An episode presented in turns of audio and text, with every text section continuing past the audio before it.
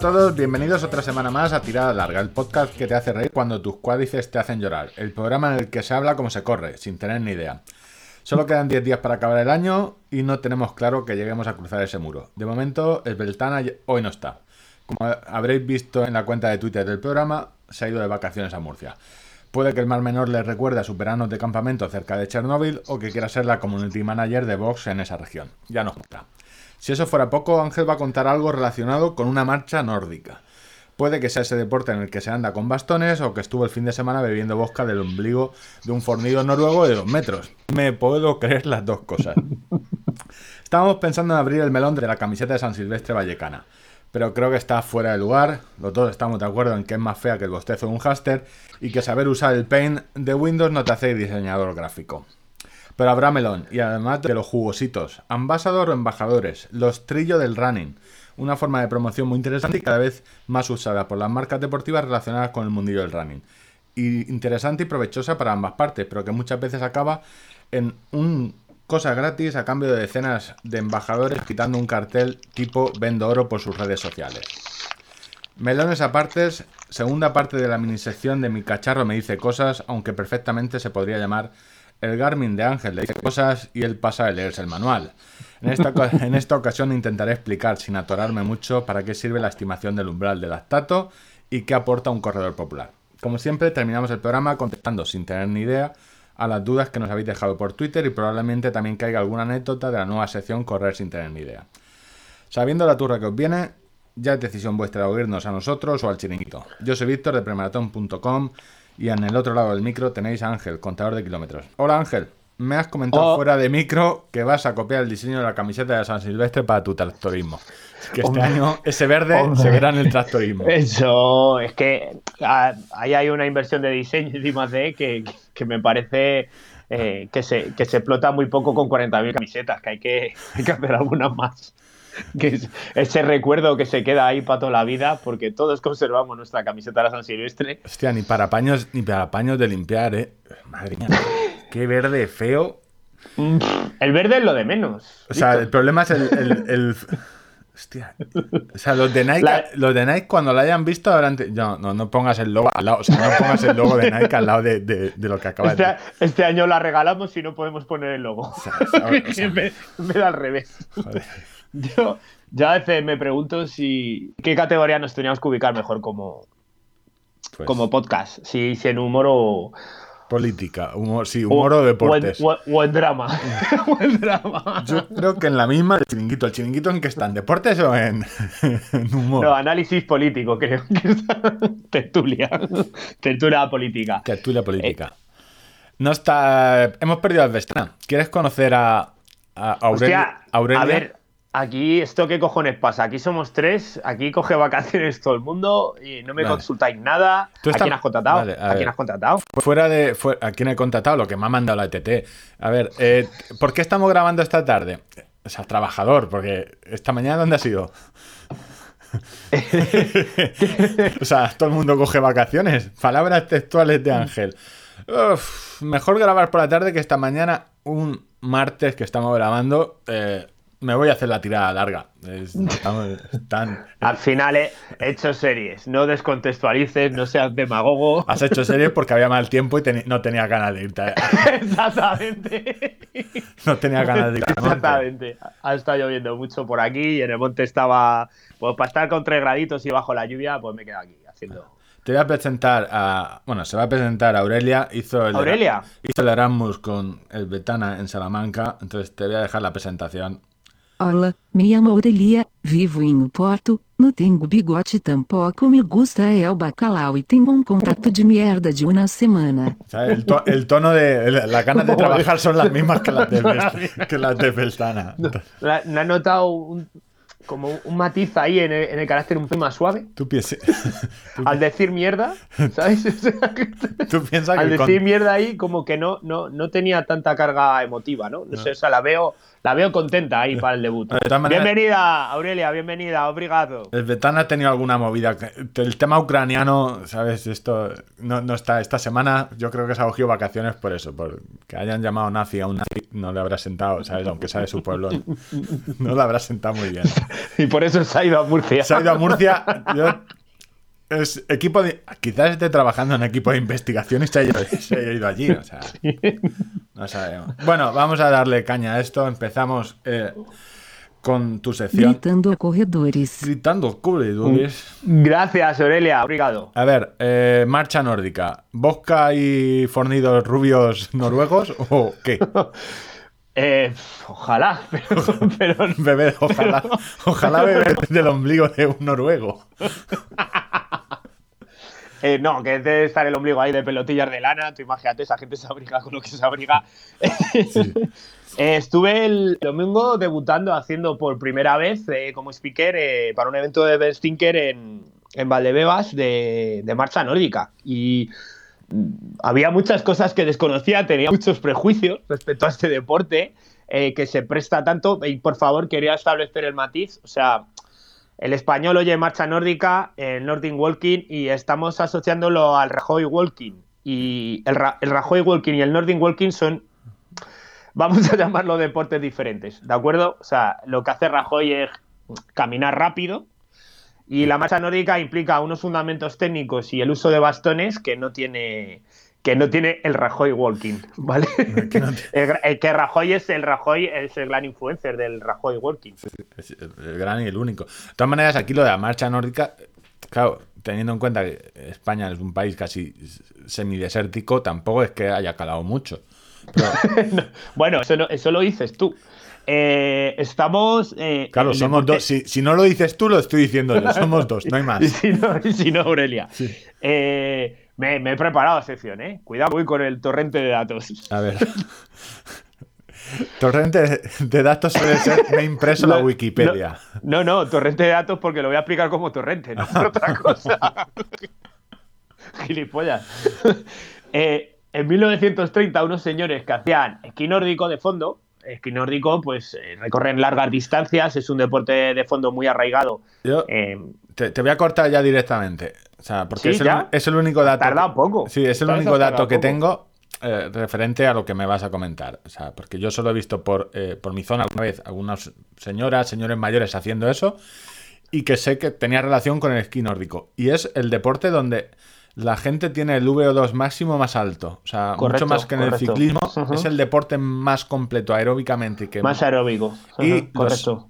hermanos Inge los tres, eh, una de las... eh, ¿Puedes pronunciarlo otra vez? Que me hace ilusión escuchártelo, lo de sea, Ingrebisten, Yo si lo, Ingrebisen. tengo, si lo tengo que pronunciar tres veces, acabo invocando a Belcebú aquí Sí, en el o, salón. o nos da un ictus. Pues los tres eh, hermanos, el principio eh, estaban muy. Allí es muy común empezar a hacer con esquí nórdico, esquí de travesía, o sea, que te pone fuerte, fuerte, fuerte. Como la- fuerte, fuerte, como anuncio este de All Spice, pues De All Spice. del estilo.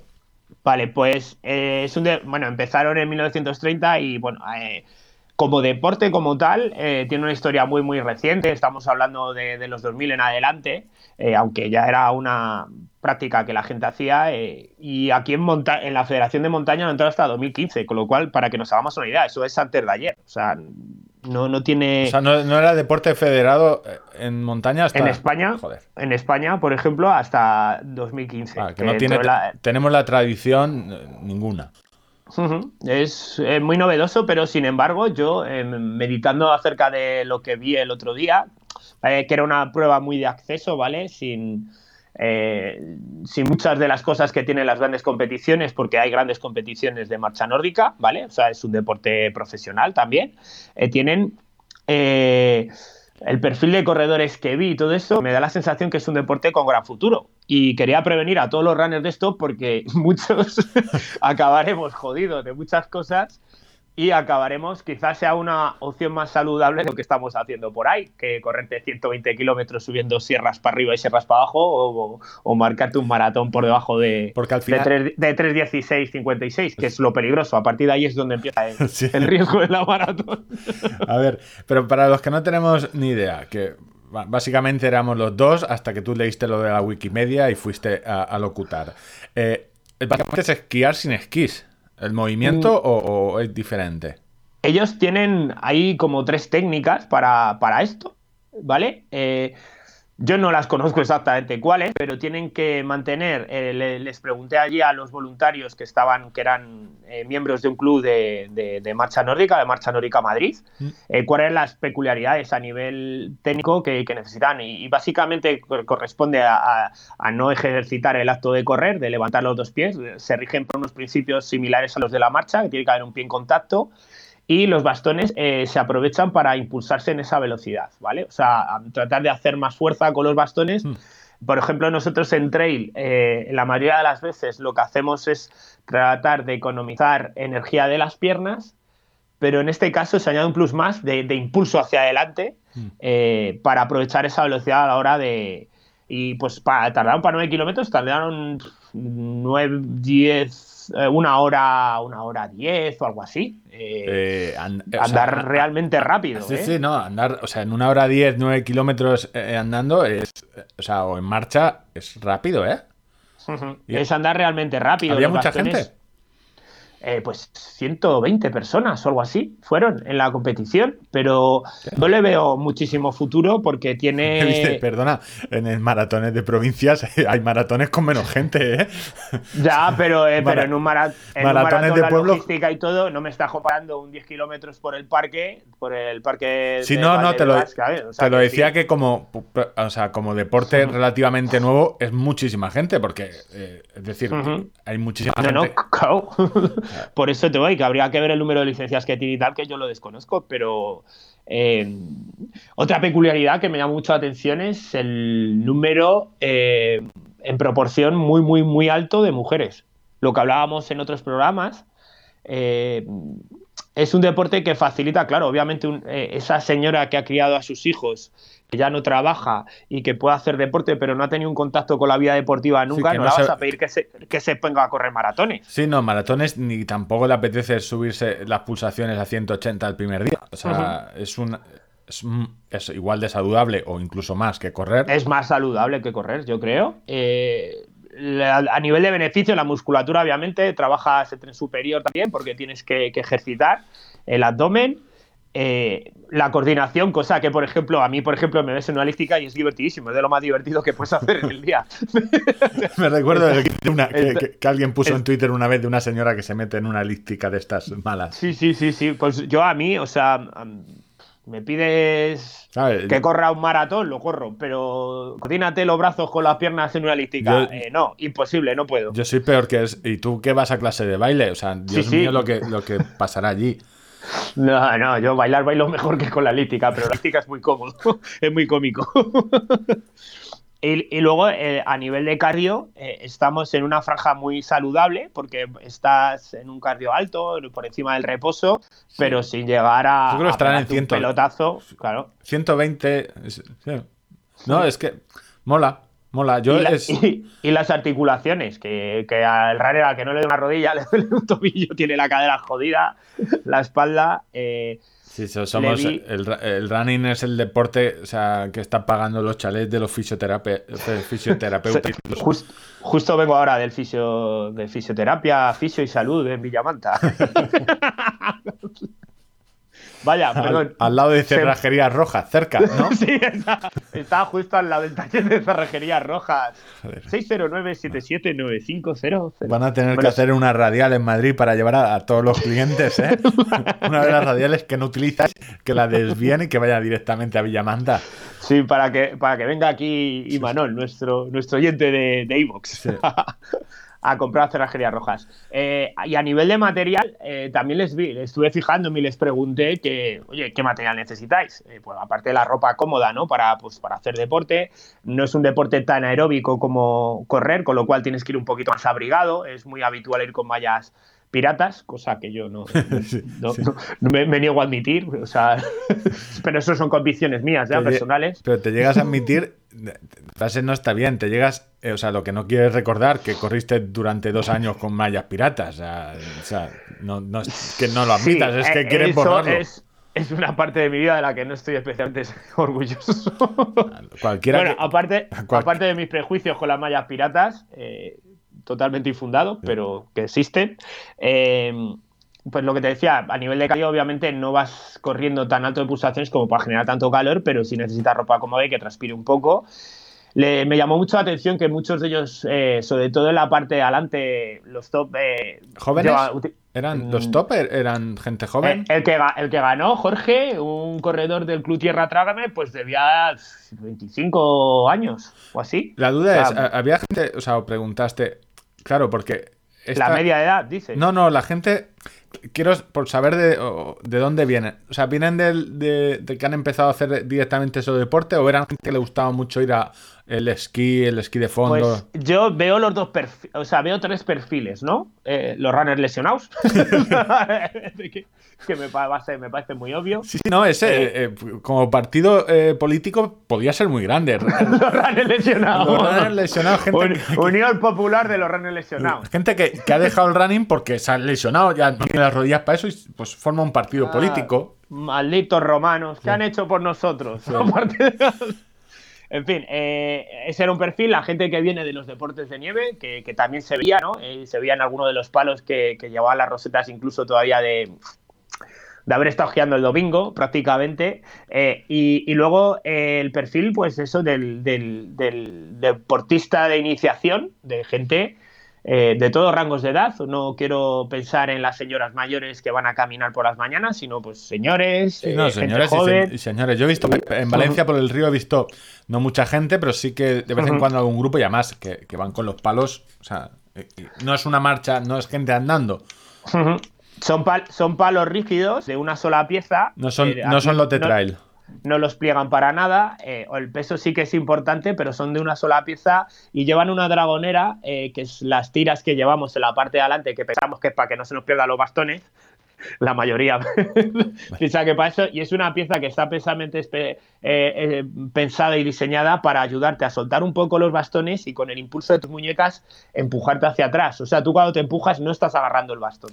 O sea, para soltar el bastón cuando tiras para atrás, para atrás. soltarlo y luego volverlo. Vale. Exactamente. Y eso O sea, se llama dragon- dragonera. O sea, tú ya te- el programa de hoy por ti ya podría estar hecho. Con ese dato técnico, yo creo que. Dragonera dice, "¿Qué- ¿qué te, qué te ha parecido tío?" Dice, pues mira, la verdad es que es una mierda, dice, pero he aprendido que, que se llama dragonera. Sí. ¿Vale? También es muy específico en el uso del trail, donde recomendamos que en las bajadas no lo llevéis puesto, porque si os caéis, eh, puede ser muy peligroso que el palo se quede clavado y vosotros os podáis partir un brazo, ¿vale? Entonces en las bajadas siempre soltarlo para subir sí, porque vas subiendo, vas despacito, eh, se te suelta el bastón y, y acabas a- abajo, abajo de- del valle y dices, me cago en la puta, tengo que bajar mil metros positivos a buscarlo. Igual no te merece la pena. Eh, pues eso. Y otro dato que llevan polainas algunos. ¿Sabes? Las polainas para esto que a ti lo de la tierra, la arena del Sí, desierto sí, no yo de sables, de que no correría sables nunca porque no se me mete arena en las zapatillas, soy un señorito. Eh, claro, porque van arrastrando mal los pies. Arra- le- levantan mucho más arena los que van delante, los que van detrás y para ellos es importante. Y me contaba Reyes una quedó mm, primera femenina, pero tercera participante en meta. O sea, en nivel. Eso, ¿Sabes? Cuidado. En- en- Me decía que, que incluso, eh, pues oye, que cuando van en competición y todo eso no tienen tiempo ni de pasar a sonarse los mocos y que llegan con los mocos colgando, etcétera. O sea, es un deporte que también tiene su competición. O sea, no pensemos que ir. No, no, te, lo puedes eh. te lo puedes tomar, obviamente, como ir a pasear al campo, pero el que compite puede competir mucho y. vamos a ver, viniendo de donde viene, o sea, que es eh, la marcha nórdica que viene, entiendo que para entrenar en verano. eh, Sí, sí, claro, sí, Es- es, de donde venía, que era lo que quería contar en Vale. el inicio. que viene de más- ahí, que yo lo he visto alguna vez con eh, para los que no pueden entrenar eh, esquí de fondo en verano, que utilizan una especie de, de- de patines más largos. Pero bueno, que eso. Y, y no, que es el deporte, o sea, el esquí nórdico. de los que más en forma te pondrá jamás. Y sí, yo To- creo. Todos hemos visto en Twitter lo que tú decías, esa infografía donde te decían los deportistas, salían los primeros eh, deportistas de esquí nórdico, eh, no eran de Badajoz precisamente, No, no. eran todos nórdicos, como su propio nombre indica. Eh, salía Kilian y salían algunos ciclistas, pero... Claro, pero el caso de. Kilian, que eh, yo creo que casi todos los oyentes lo saben, o sea, Kilian tiene esa capacidad porque ha hecho mucho, mucho, mucho esquí. Y porque, ay, porque ha nacido a 2.000 metros de altitud. Claro, ha vivido allí. se ha criado. Pero o sea, el- ha estado la llanura del Doret sin estar en el Doret. Kilian ha estado compitiendo en esquí, eh, no del de travesía, sino es una locura que eh, hacía la doble hora de, de- de esquí alpino, ¿vale? Que es Sí. subir con los esquís y, la, y las piel, el- la piel de foca, no sé si se llama piel de foca o piel de tiburón, que son unas pieles que se ponen en los esquís para que no resbalen, subes y luego, o sea, que eso es una locura, es como los kilómetros verticales que contaste en otro, pero con esquís. o sea, Y como, como dato, Kilian eh, estuvo entrenando y copiando de tapadillo con la Federación Catalana, lo cuentan en el documental eh, de, de la subida al Everest y todo esto, con un año menos de lo que debieran. Pedían una especificación de 14 años, quiero recordar, y ya con 13 lo admitieron porque es que aquello era... desbordaba todo y tenía que competir. Yo lo que tengo claro es que si yo hiciera, no sé, un día, es lo que típico que, vale, te- estás muy en forma, corres un montón y de repente eh, un día decides hacer un deporte distinto, como la marcha nórdica. Al día siguiente te querrías cortar los brazos porque Se- seguramente te duelan cosas. te duelen, sí, te duelen cosas. te dan cosas. Tiene, tiene muchas ventajas. Yo te digo, lo de la, la coordinación para mí sería clave. eh, y luego ya, pues leyendo un poco, he visto que el sistema inmunitario lo refuerza. El impacto de las articulaciones, como es lógico, es mucho menor. Y ayuda mucho al ser deportes de, de resistencia, pues también a bajar el tema de grasa corporal. Sí, no, el Eh, entrenamiento se supone que el entrenamiento a, a pulsaciones, ese rango que está en, en la primera zona, no llegas aún a la, a la segunda, es cuando más quema o más grasa utiliza tu cuerpo. Y a nivel eh, profesional, en, en lo tuyo de Gritando corredores. gritando corredores, eh, distinto, o sea, ¿le gritas igual o cómo? o- Es, disti- es distinto porque tienes mucho más tiempo para interactuar con ellos. porque era un, era un circuito o... Era, era, era un circuito de, pues eh, salían de donde estábamos nosotros, subían, entraban dentro del parque, daban una vuelta al parque y bajaban por el mismo sitio y convivían con una carrera de, de 9 kilómetros, un cross de, de- de las cross series de, de Bersinker. Eh, y pues lanzamos la carrera a pie, a los 20 minutos lanzamos la marcha nórdica y pues eso, luego ya empezaron a, llegaron todos los corredores y pues a muy poquito ya llegó el primer marchador. Así que em, con- tienes más tiempo de, de poder interactuar con ellos, por la sencilla razón, pues obvia de la velocidad, ¿no? Cuando te llega el primero eh, a tope, eh, ¡fua! ha pasado. No inter- ¿Sabes? es interesante lo que han hecho los de Event Thinkers, ¿no? Son los que organizaron. O sea, que en un mismo, aprovechar en un mismo circuito, eh, meter, un cross, claro. meter un cross y, y otro, otro tipo de. Y que las dos pruebas convivan sin que una o la otra se vean afectadas. Que yo creo que eso es muy interesante y hay cosas que, por ejemplo, me- eh, eh, en un maratón que comparta recorrido, pues eh, obviamente, aunque solo sea por el flujo de gente, pues, pues sí que sucede. Pues, Así que no sé, me, me gustó, me llamó la atención y venía un poco flipando en colores con todo lo que implica el, el deporte este, que eh, tienes preconcebido pues para hacer mucha broma y risa de, de- de- del Rajoy caminando y todo esto, que nos ha dado mucho pie y unos memes míticos en internet, en Twitter, pero, pero tiene mucho más y a mucha gente creo que le vendría muy bien empezar por ahí. Oye, el día que se quiera soltar a correr, pues y además me da, me da la impresión de, de- de que es un deporte al menos siempre, eh, muy grupal. Sí, Que la gente Sí, suele, sí, al menos yo siempre lo suelo ver con gente que lo hace en grupo, con, o sea, que no, no veo gente sola. No sé si supongo que no es por vergüenza o porque si vas con más gente, si alguien te dice algo, o sea, los palos esos, ¿sabes? Hay miedo. Sí, los palos esos, pues al final, pues que te vienen uno ñetas, pues les puedes plantar cara perfectamente. Si sois seis armados con dos palos, yo qué sé, al menos mantenerlos a un metro de distancia, pues los podéis tener, ¿no? Importante la altura de los palos, ¿vale? Eh, que, que- que sepáis calcular, no vayáis con palos demasiado altos ni con palos demasiado bajos que nos ayuden a impulsaros. Pues interesante, pues. Pues pa- para eso, para eso he venido aquí, para hablar de marcha nórdica en un programa de humor de running. hostia, y, co- y con, Somos así. y con dos o tres datos así como las dragoneras. O sea, me has dejado impresionado. ¿eh? dragoneras. Hostia. Dragoneras. Lo- es más, yo creo que luego en cualquier otra fase del programa voy a decir dragoneras sin Sí, random. y que signifique y que signifique otra cosa. Bueno, Me, me lo invento, además.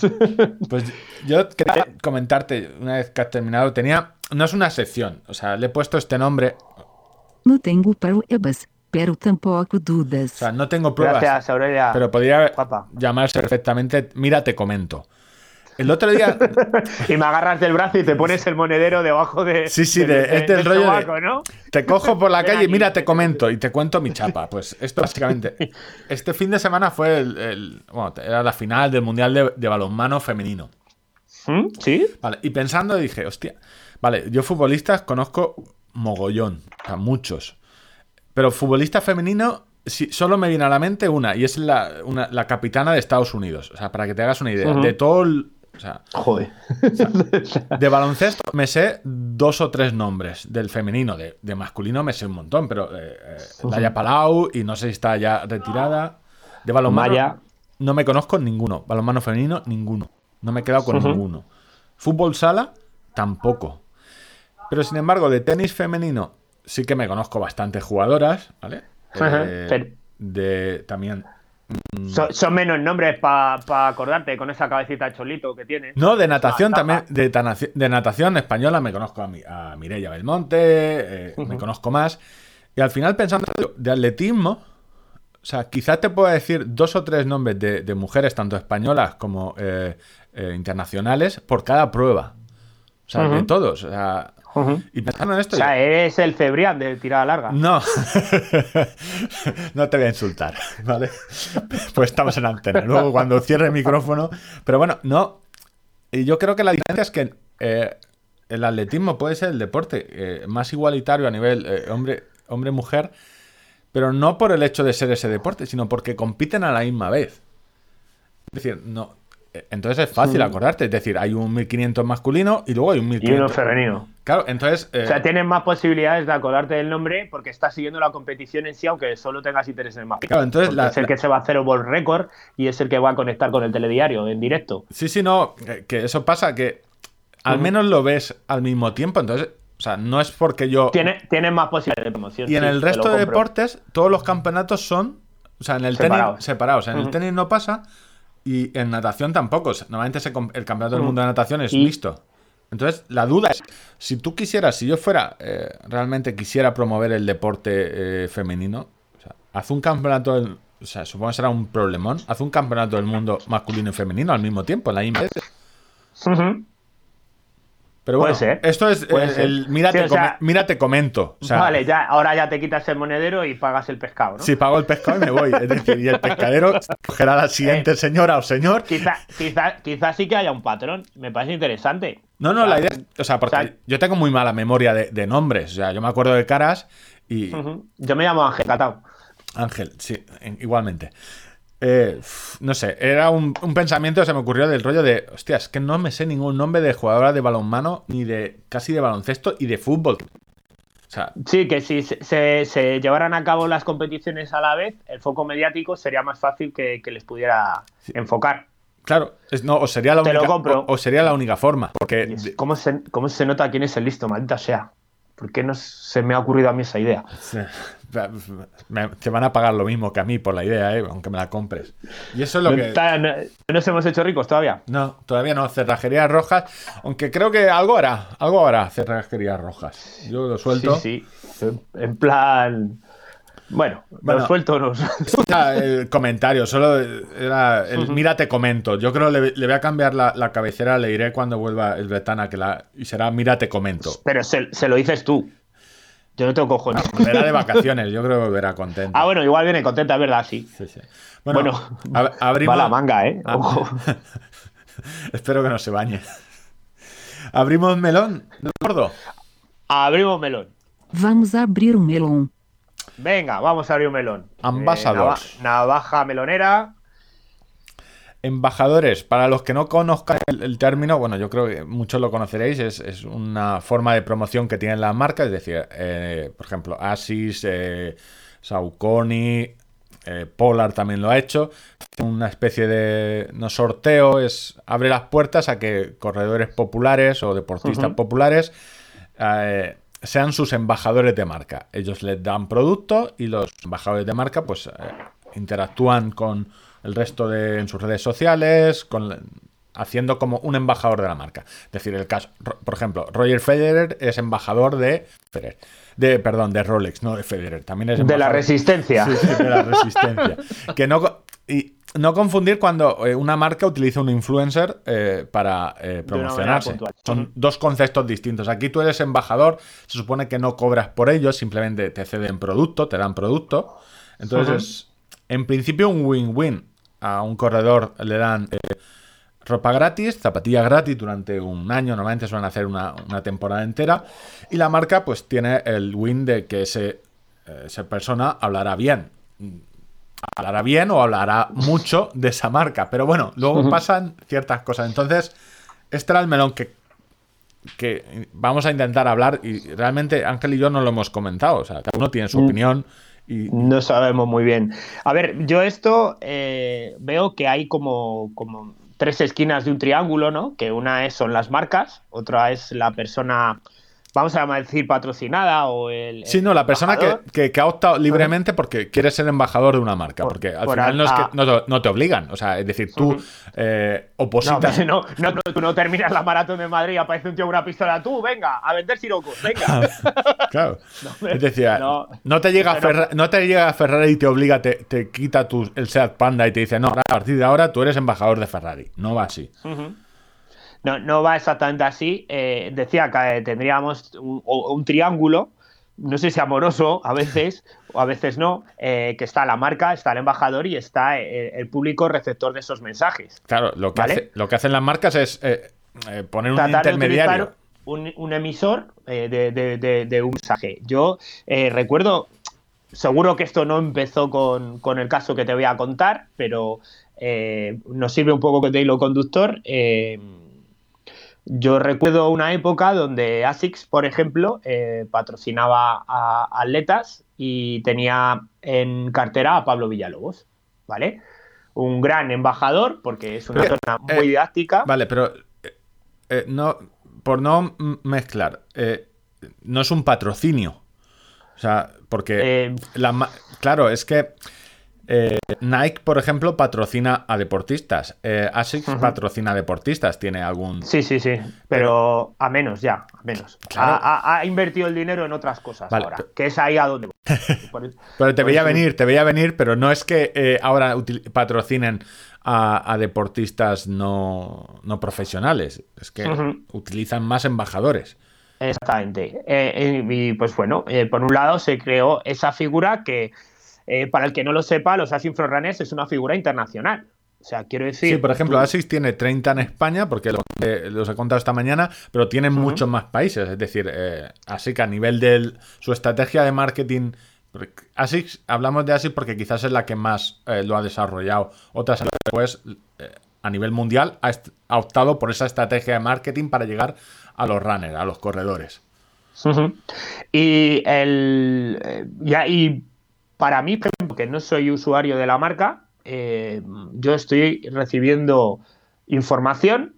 A veces lo considero información, a veces lo considero publicidad, pero el trato normal con la gente. Hay algunos que, son gente a la que le prestaría dinero, ¿eh? O sea, quiero decir que me llevo bien con ellos y al, resto, al resto no los conozco. Pero em, eh, conozco la gama de Axis por, por esta gente. Si no, yo a lo mejor por interés profesional, pero si no, no, tendría ningún tipo de... Y yo creo que por ese lado, eh, o sea, la marca obviamente gana, yo como receptor, en este caso en concreto, me compensa los mensajes que recibo, ¿vale? Eh, lo que no desconozco son las condiciones que tienen los, corredores patrocinados o, los embajadores. Que no son corredores patrocinados, son embajadores que... Vale, vale, sí. ¿Hay que le dan material solo o no lo sabemos? Yo no he hablado abiertamente con ellos.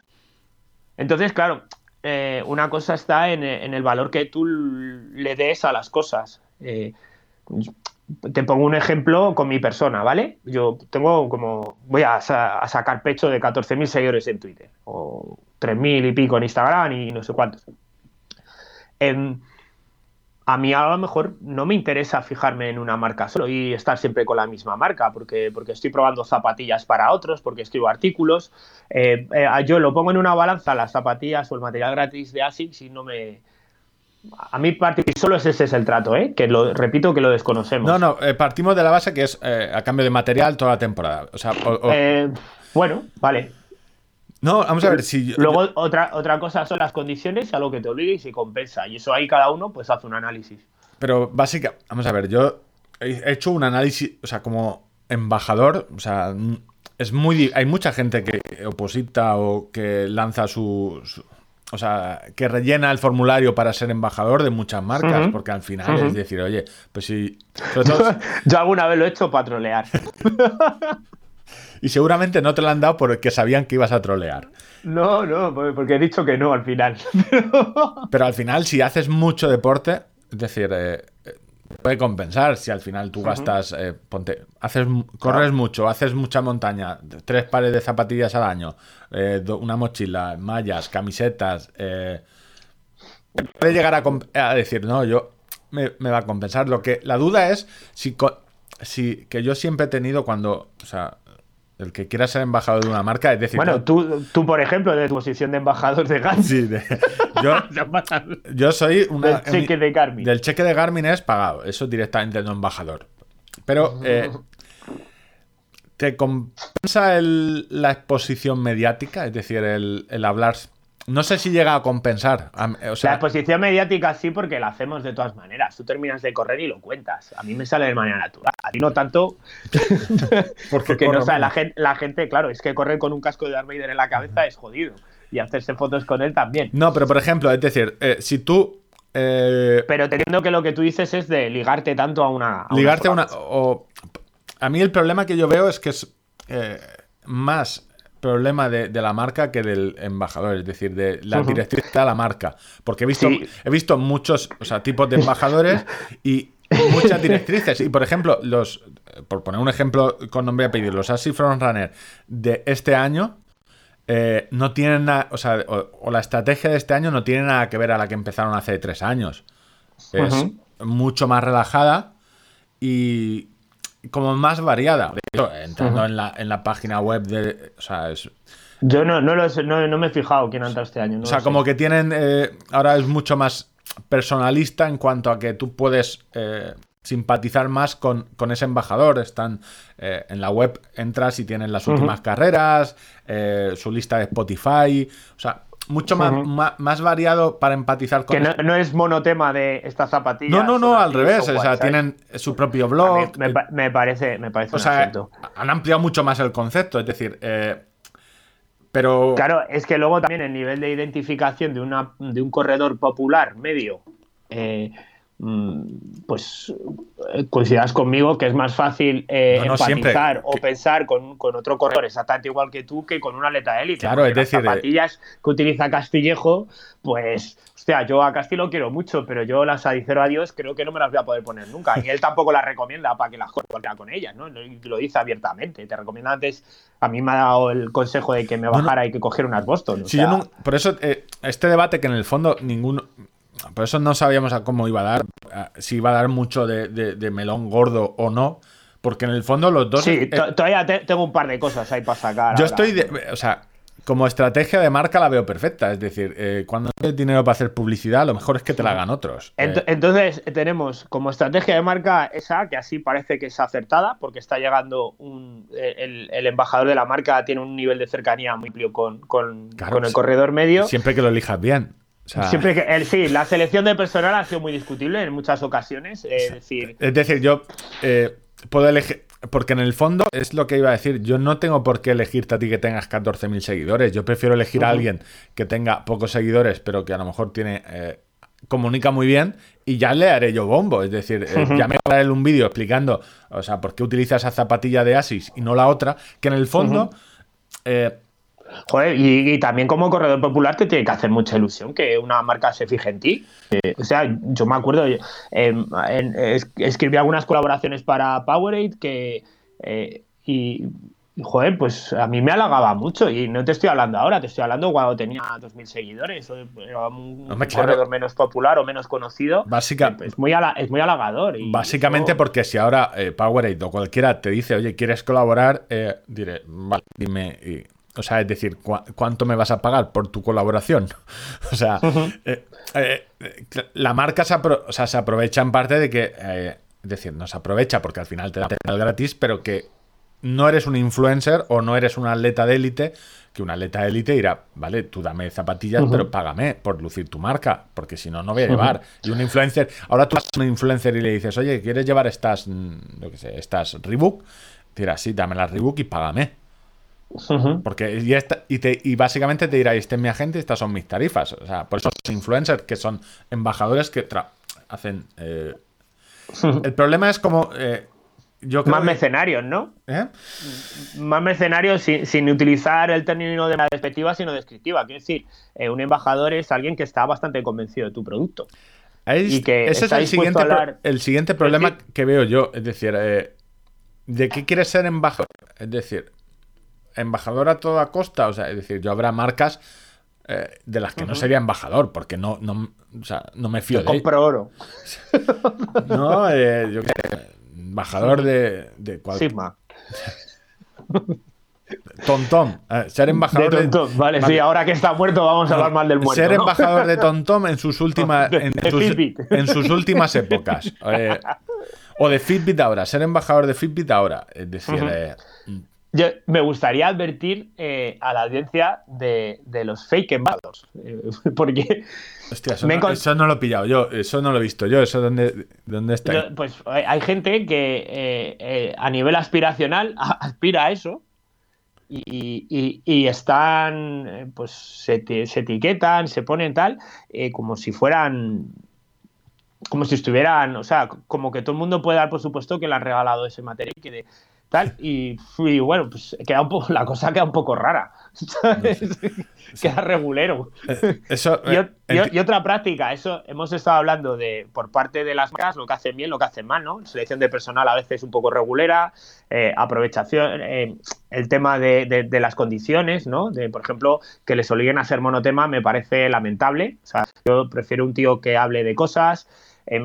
También eh, hemos visto casos donde hay mucha opinión política eh, y, yo como marca, pues eh, entiendo que puedan marcarles la directriz de, aunque no lo comparto, ojo, digo que lo entiendo, es decir, oye, no te metas en jardines que estás representando a mi marca. es un tema delicado, aunque yo repito estoy, que es un tema que un melón que tenemos que hablar de mezclar política y deporte apúntatelo. No, no, yo lo veo, o sea, lo veo bien. O sea, tú, puedes opinar de lo que quieras. Es decir, eh, vamos a ver, más que este fin de semana, eh, eh, política y deporte. Es decir. Mm. Pero, y luego otra cosa que hacen muy mal las marcas, o algunas, unas prácticas hasta bastante deplorables, son. Yo he recibido ofertas de, para ser embajador, para darme un código de descuento. O sea, en realidad lo que quieren es un cliente. Sí, eh, y, tú como chachito, con buena intención, vale, compras el material, lo estás enseñando todo el rato para que ellos sigan vendiendo. Sí, no, no, eh, eso es, es, la estratagema fea con, de... Con un, código de descuento que luego no te deja a ti ni un crédito. Porque quiero decir, mm, oye, mm, mira, mm, esto empiezas a venderlo con tu código, trazamos y a ti te caen cinco euritos. Me parece, si confías en el producto, y me parece bueno, me parece cojonudo. Win, win, win. O sea, el, timo del tocomocho. gana, gana el cliente que tiene un descuento, el comprador final, el tío que, se está beneficiando de manera económica y la marca que vende más. Bien, pero si todo eso está bien ensamblado, si una de las patas cogea, no, no es demasiado justo. Yo, y yo me acuerdo, ahora con la perra, salen muchas fotos con la perra en Instagram y me llevan marcas de, material pues canino, de, mascotas y de todo esto, para ser embajador y para que les compre yo los vestidos a mi perrita allí en su página web con un descuento. Es decir, pero no tenéis cara ni no ni nada, ¿eh? decir, hombre, de esos embajadores también hay y yo por favor les pediría que dejaran de hacer el bobo. Yo... El problema aquí, yo veo varios problemas y uno normalmente es que las marcas o la agencia que lleva esa acción comercial, que a veces no es la marca, que es la derivado a una agencia, no tiene muy claro el, el qué quiere. O sea, cuando tú, pero básicamente pasa mucha, con, muchas acciones de publicidad. Cuando tú es que cuando, cuando se encarga una agencia de publicidad, esa agencia de publicidad no tiene por qué conocer al dedillo el mercado ni los actores. Y se cometen barbaridades. Cuando solo, cuando solo mides impactos por un hashtag, eh, tienes un problema. Primero porque ahora puedes silenciar el hashtag directamente, con lo cual... Eh, y que el hastear todo al final estos eh, embajadores tienen su, círculo está cerrado. Es decir, eh, su área de influencia en Twitter es, la que es. O sea, tienen sus seguidores, tienen su... pero normalmente, aunque hagan algo muy viral o algún vídeo muy espectacular, van a mandar el mensaje casi siempre a las mismas personas. Con lo cual, el, el efecto eh, puede ser el contrario deseado, es decir, que la gente se canse. O sea, entonces tienes que dosificar muy bien el. es decir, el ejemplo más claro sería yo. Por ejemplo, eh, yo publico mucho sobre tecnología deportiva y publico muchas ofertas. Si solo publicara muchas ofertas y nada de información, o sea, al final sería. Y no, y no te metieras conmigo de vez en cuando. Y no te pues- faltara, es decir, tengo que. Un veredicto, es como tú, es decir, eh, tú tienes que de vez en cuando poner alguna foto tuya luciéndote para que la gente sabe, descargue la ira sobre ti y, te- y dices, vale, ya los he calmado, ahora turra, ahora, ahora publicidad, luego otra foto tuya, la gente se mete contigo. Entonces vas manejando a tus 14.000 seguidores estos que tienes, casi para hacer una secta. Pero. ¿Qué, qué conspirador eres? O sea, ¿en serio? Me lo estás diciendo aquí a la cara delante de 800 personas. Por ejemplo, yo eh, lo digo. Sal a la calle sin tu madre. Sal a la calle sin tu madre. Por ejemplo, alguien que sería embajador, pensando en tú de Aneto. O sea, no eres embajador, pero podrías ser. Yo soy muy amigo de Aneto. Soy muy amigo de Aneto. Entonces, esa es la primera. eh, eh, Te voy a interrumpir. Soy tan amigo de Aneto que el community manager de Aneto estuvo haciéndome la asistencia en 2015 en Ultra Pirineo. Y gracias a ellos pude terminar la carrera. entonces, eh, ese es el primer paso para ser embajador de algo. Es decir, no por el simple material, es decir, cre- o sea, tú eres amigo de Aneto y te gusta Aneto, la marca. Me gusta el caldo, no, no, claro. A mí, a mi hija Martina, eh, de carne, de jamón. Es decir. Eh, ese yo creo que es el gran problema de, cuando alguien se presenta embajador y el- a la hora de elegir, es decir, tú no ser embajador de una marca en la que no crees o la que no, o sea, o primero o que no te han explicado cuáles son los valores de esa marca, porque al final lo que estás haciendo es lo que decía yo al principio, es ponerte un cartel de vendo oro y pasar por tus redes sociales diciendo vendo oro. También he- hemos hecho crítica constructiva a los embajadores, al- a las marcas.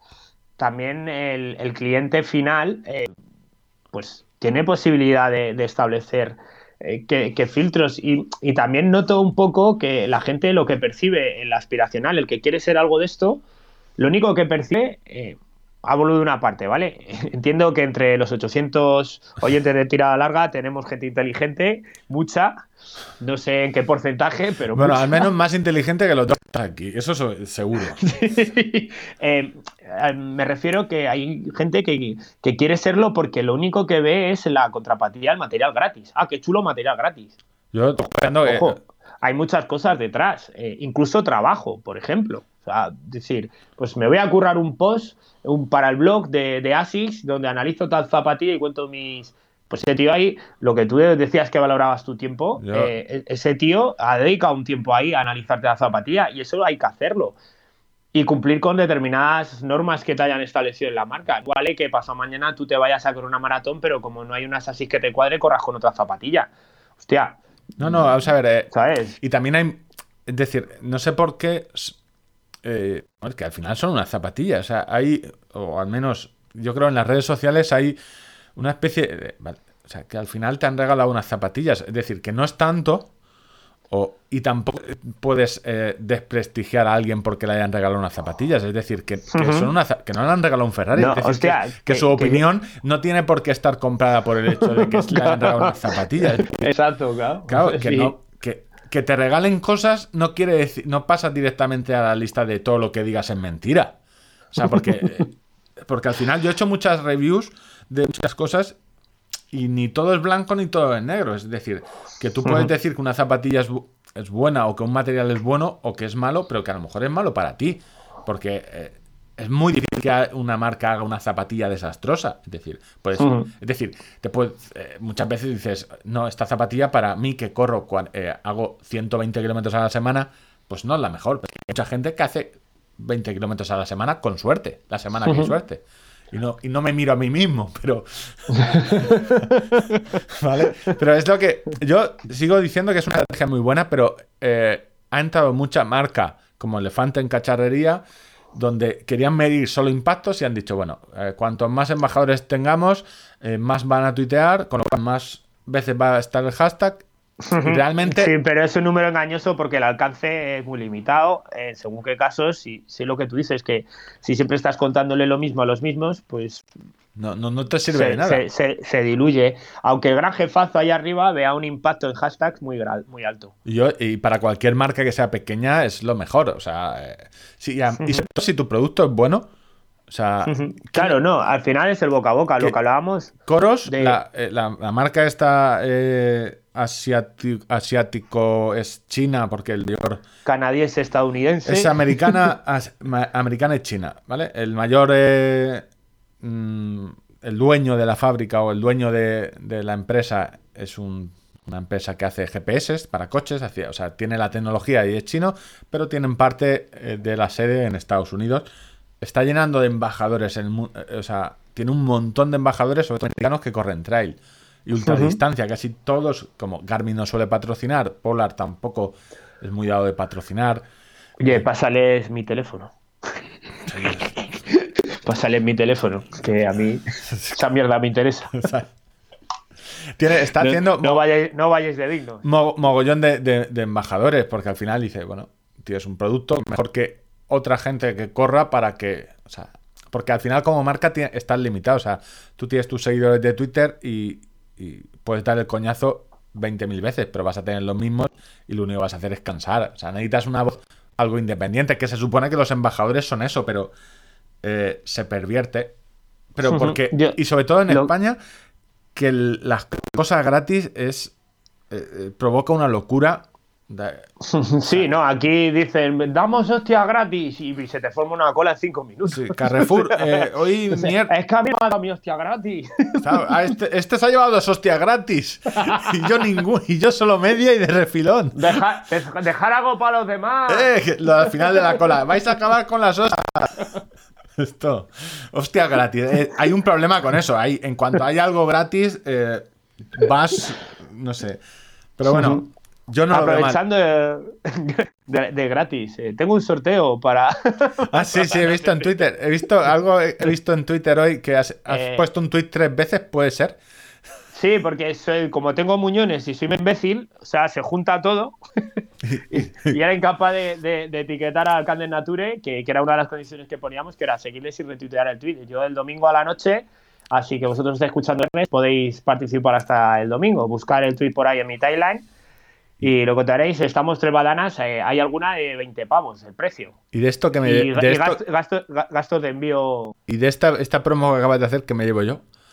¿Qué te llevas tú? ¿La cesta de Navidad? O sea, ¿No te ha llegado? No, no, no me ha llegado. No me ha ¿No ¿Te ha llegado. la cesta de Navidad? Te he pedido la dirección. Sí. Confiesa en antena. Te ha pedido la dirección, pues ya te llegará, no te preocupes. Muy bien. Eh, cerramos melón. ¿Algo, que me llevo yo. algo que, Sí. que decir Eh, más de los Eh, embajadores? ve, ve- ve otra estructura. Hemos analizado los de las marcas deportivas más de, de ropa y de calzado. Y yo he visto a nivel de tecnología con auriculares, con las gafas Sirocco en concreto y con muchos calcetines, la estructura de embajador donde hay un código descuento que yo debo entender que les tiene que caer una comisión sí, sí. Y, me, y me parece guay. Código me personal guay. de O sea, descuento. lo, lo hacen. no, no, pues yo veo unos calcetines a este tipo o a esta tipa y me gustan, pero voy a comprar, a mí me sale un 25% más barato, es un 20% fenomenal. Y si encima a ese tío le cae un euro, estupendo. no. Es una estrategia más de influencers que de embajadores. El código de. Porque al final. es- Luego, luego también, a ver, claro, depende a quién sigáis y el criterio que tenéis, porque si de repente alguien es muy fan de una cosa y a los 15 días es fan de otra, yo recuerdo que estuve en la presentación de uno de Huawei, ¿vale?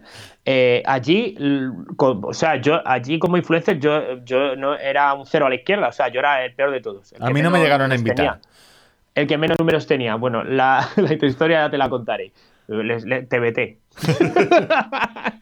Eh, o sea, estaba Josef Arran, Cristina Mitre, eh, chicas del fitness, eh, chicos del fitness, tíos muy fuertes, allí muy guapos, muy altos todos. Ah, vale, entonces entiendo por qué no fui yo. Y, y- y yo.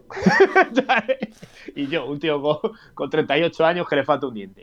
Pues estuvimos allí y, y veías gente. Claro, yo cuando me dieron el reloj, un reloj que tiene unos 320 euros de precio de venta al público, eh, pues luego yo durante unos eh, mes y pico, eh, pues estuve viendo cómo analizaba las gráficas, eh, las gráficas que te daba, de, y tuve la sensación un poco de estar haciendo un imbécil porque... Sí, no, me digas. al principio... no, el imbécil tengo la sensación casi todo el día. A veces cuando me levanto un poco no, pero luego ya durante el día la recupero. Sí, pero ahí te diste cuenta al principio de, o, ya al final del mes. No, no, que algunos compañeros de allí al lado eh, ese día que ese reloj les parece. Quiero decir, yo me entretuve en probarlo, hice tiradas de 20 kilómetros con aquello. recuerdo que estaba preparando la Triwall, que era 2017 o por ahí, eh, eh, probando el reloj y viendo que, y enseñando las gráficas que tenía el reloj, un poco mostrando el producto que me había dado una marca. Em, y, a, los dos días ya había alguno de los compañeros compañeras, no para no pistas, al día siguiente tenían otro reloj puesto en la muñeca. Es decir, oh, ¿quién ha hecho la selección esta? Hostia puta, no sé, o sea, pero si te parecía tan bueno aquí. Es que es por eso al principio del melón quería diferenciar mucho lo que es eh, el trabajo de las marcas con influencers, donde eh, la mayoría buscan un impacto muy gordo eh, puntual, y el trabajo con embajadores, donde se supone que es un trabajo a, largo plazo o a corto, o sea, de un año, donde al final, eh, yo de lo poco que sé de marketing, lo que tú tienes que es que contar una historia y saber contarla. Lo que digo es que como público de todas estas historias o receptores, que yo también soy receptor de muchos de estos impactos, tenéis que tener un criterio crítico de decir... Em, no, se tiene. En internet no se tiene. De repente, de repente, pues tratar de buscar cierta coherencia con la gente que, que, seguís, ¿no? O sea, yo hay gente a la que sigo y le veo y le gustan las zapas esas de esa marca, se la ven o no y, lo verás siempre con una, pues, ¿sabes? Entonces dices, pues bueno, eh, pues encima está guay que le den zapatillas, pero hay cierta continuidad en el viaje. Yo, creo que eh, en eso estamos muy verdes aún. Eh, mira, Robaina, Manuel, oyente nuestro, o, eso creo, que ha hecho mejor marca y además está, está en, en, Málaga, ha hecho 3.15 y se va a ir. No, no, no, ha hecho, ha hecho menos. Ha hecho menos, me ha sacado 3 minutos. 3 minutos. Eh, y tiene pasaporte para ir a Boston. Eh, lo, comentaba esta mañana. Ah, qué rabia nos da a la gente que, tiene dinero para viajar en avión. Eh, tan, de izquierda no serás que viajas en avión. comentaba exactamente pues eso, es que Internet no tenemos, yo creo aún es muy joven para tener cierto criterio. O sea, no tenemos... Y, comentaba eh, que, por ejemplo, se retuitea mucho más eh, alguien manda un mensaje en Internet o dice una burrada, una, la gilipollez más gorda, la gente se indigna y da mucho altavoz a ese tipo de cosas. Entonces, que es justo lo que, es, lo que se busca. Es decir, y a esto venía que no tenemos eh, un criterio eh, claro de en Internet qué hacer. Es decir, eh, seguimos retuiteando mucho. a mí, y, tampoco imagínate que... yo paso mañana pongo. Es que a mí, para mí, correr por encima de cuatro horas maratón no es maratón. La mayoría de mi audiencia se descojona porque sabe que estoy de coña. Pero en el momento. Pero los que vienen de fuera me van a zurrar hasta la cantidad. Claro. se van a enfadar mucho conmigo como yo me enfadaría con alguien que veo. Pero ¿por qué, ¿por qué te... semenante elitismo. Es decir, ¿por qué te vas a enfadar con alguien que entra en Twitter y dice algo? Es como si alguien, eh, porque al final esto es una barra de bar, como si alguien entra a un bar y dice la burrada más grande. O sea, no te enfadas con él, como mucho haces así, miras y sigues bebiendo de tu copa. O sea, ¿por qué? No entiendo, el, nunca he entendido el por qué se le da altavoz. Es como si alguien entra al bar, eh, dice una burrada muy gorda y dices, y todo el mundo del bar lo saca y lo lleva al pueblo. Y ahora dila lo mismo, pero con el altavoz que suene en megafonía. No tiene sentido, o sea, ninguno. Pues eso es lo que hacemos en Twitter. Y esto venía a relación de que, que aún no tenemos el, la, la, información o el, distinguir. el sentido, el sentido crítico como, como consumidores. No, no, como el. Porque no, no distinguimos el, influencer de un embajador eh, o de alguien que genera simplemente que está generando contenido o gente que le pagan por generar el contenido, lo que es una, una dónde está el patrocinio, dónde tú me metes lo de cerrajerías rojas y, y cuándo no. El cheque de Garmin, o sea, no, yo creo que aún no tenemos ese, ese sentido crítico. Bueno, de todas formas. Aunque, aunque es muy eh, de agradecer que, por ejemplo, hay veces que hemos sido muy críticos, o en general se ha sido un poco crítico con cuál es la frontera entre la publicidad y la recomendación, y la opinión, eh, si te fijas en las, en las eh, publicaciones en Instagram de, de los Asics Runners, pone eh, mm, colaboración pagada por Asics España, te es Europa, no sé qué. digo, o sea, está identificado, ¿sabes? Que muchas veces cuando te sale eh, una influencer en Instagram comiéndose un Ferrero Rocher eh, o, o- o- o un deporte un deportista de alto nivel intentando Sí. lograr ser patrocinado por Nocilla, eh, Pero te, lo que te digo, quería- querían hacerlo de manera así como que no, que no fuera clara. que a mí me parece estupendo. La nocilla me parece, lo digo aquí ya, señores. a mí, yo, yo. Víctor, te voy a decir una cosa muy fuerte. Esto va a generar mucha polémica. Echo de menos el aceite de palma. en la, la notas, en tu paladar. O sea, A mí me han quitado mi nocilla. Esta no es mi nocilla. No sé, yo Vale. siempre he sido más de Nutella. Pero es lo que te digo, ha- hablamos, nombramos más el de Axis porque el que ha estado en redes sociales en, los últimos años es el que más eh, fuerte Sí, no lo ha na- hecho. no por nada en particular, sino para tener un referente para ir comentando. Y es-. Y el cómo lo hicieron, empezaron eh, al principio de todo, a cómo ya lo han pulido. O sea, te digo que ha cambiado bastante. Y otras marcas eh, lo están, están cometiendo los mismos errores que, por ejemplo, metió en su primer año. De...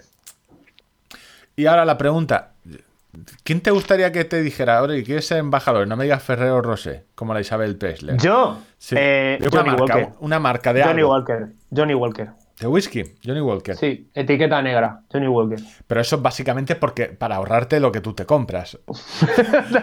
no, pero. No, algo que no te. No Ah, sé. dices a nivel deportivo. perdón, perdón. No, no, a nivel deportivo o. En general. Sí. Sí. Este. Vamos a ver, tú lo que quieres es que una bodega te llene el, el- el- la nevera. No sé. No, y además hablaría, no me costaría nada hablar bien.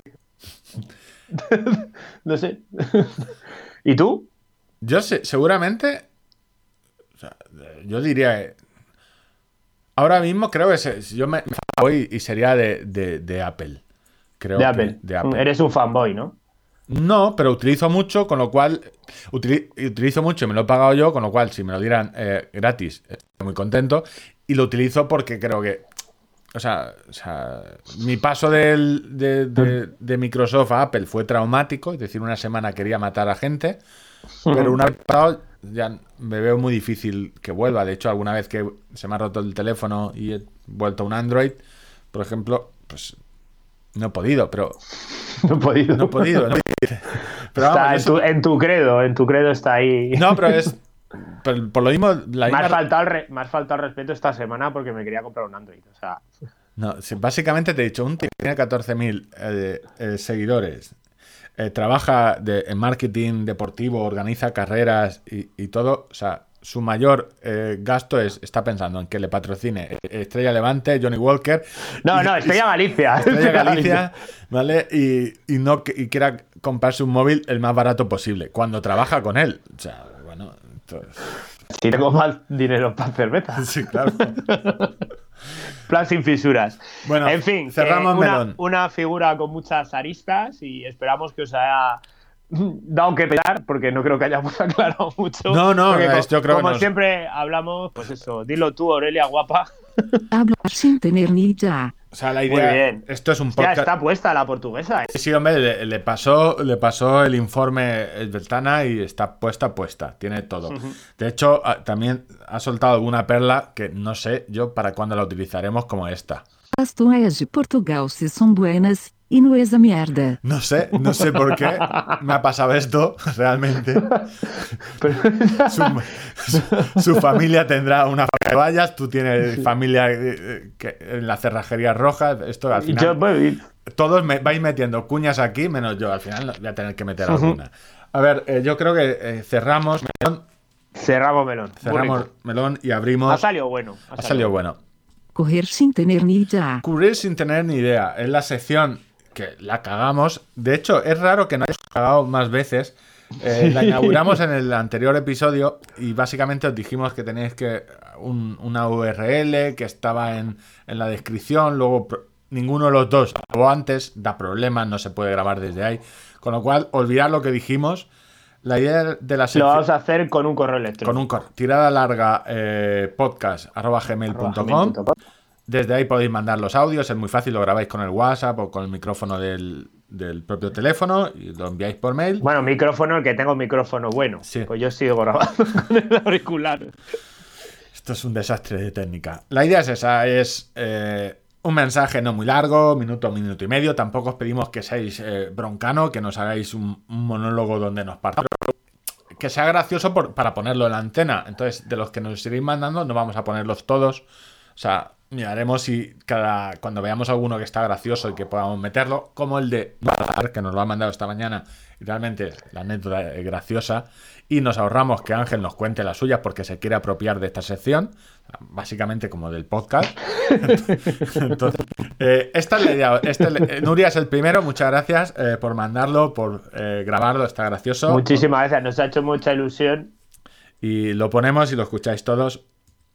Hola amigos de Tirada Larga. Bueno, eh, aquí Nuria desde Barcelona explicando cómo corrí sin tener ni idea mi primer 10K. Y, es que yo pues entrenaba sin ningún tipo de cacharro, o sea, más allá de una aplicación chunga del móvil.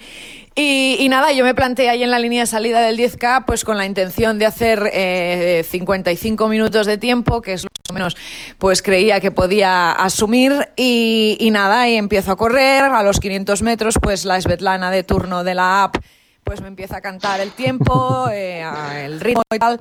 Bueno, 500 metros, ritmo promedio 5.30, y yo súper feliz, lo estoy clavando. Al kilómetro, pues lo mismo, un kilómetro 5.30, buah, soy la leche.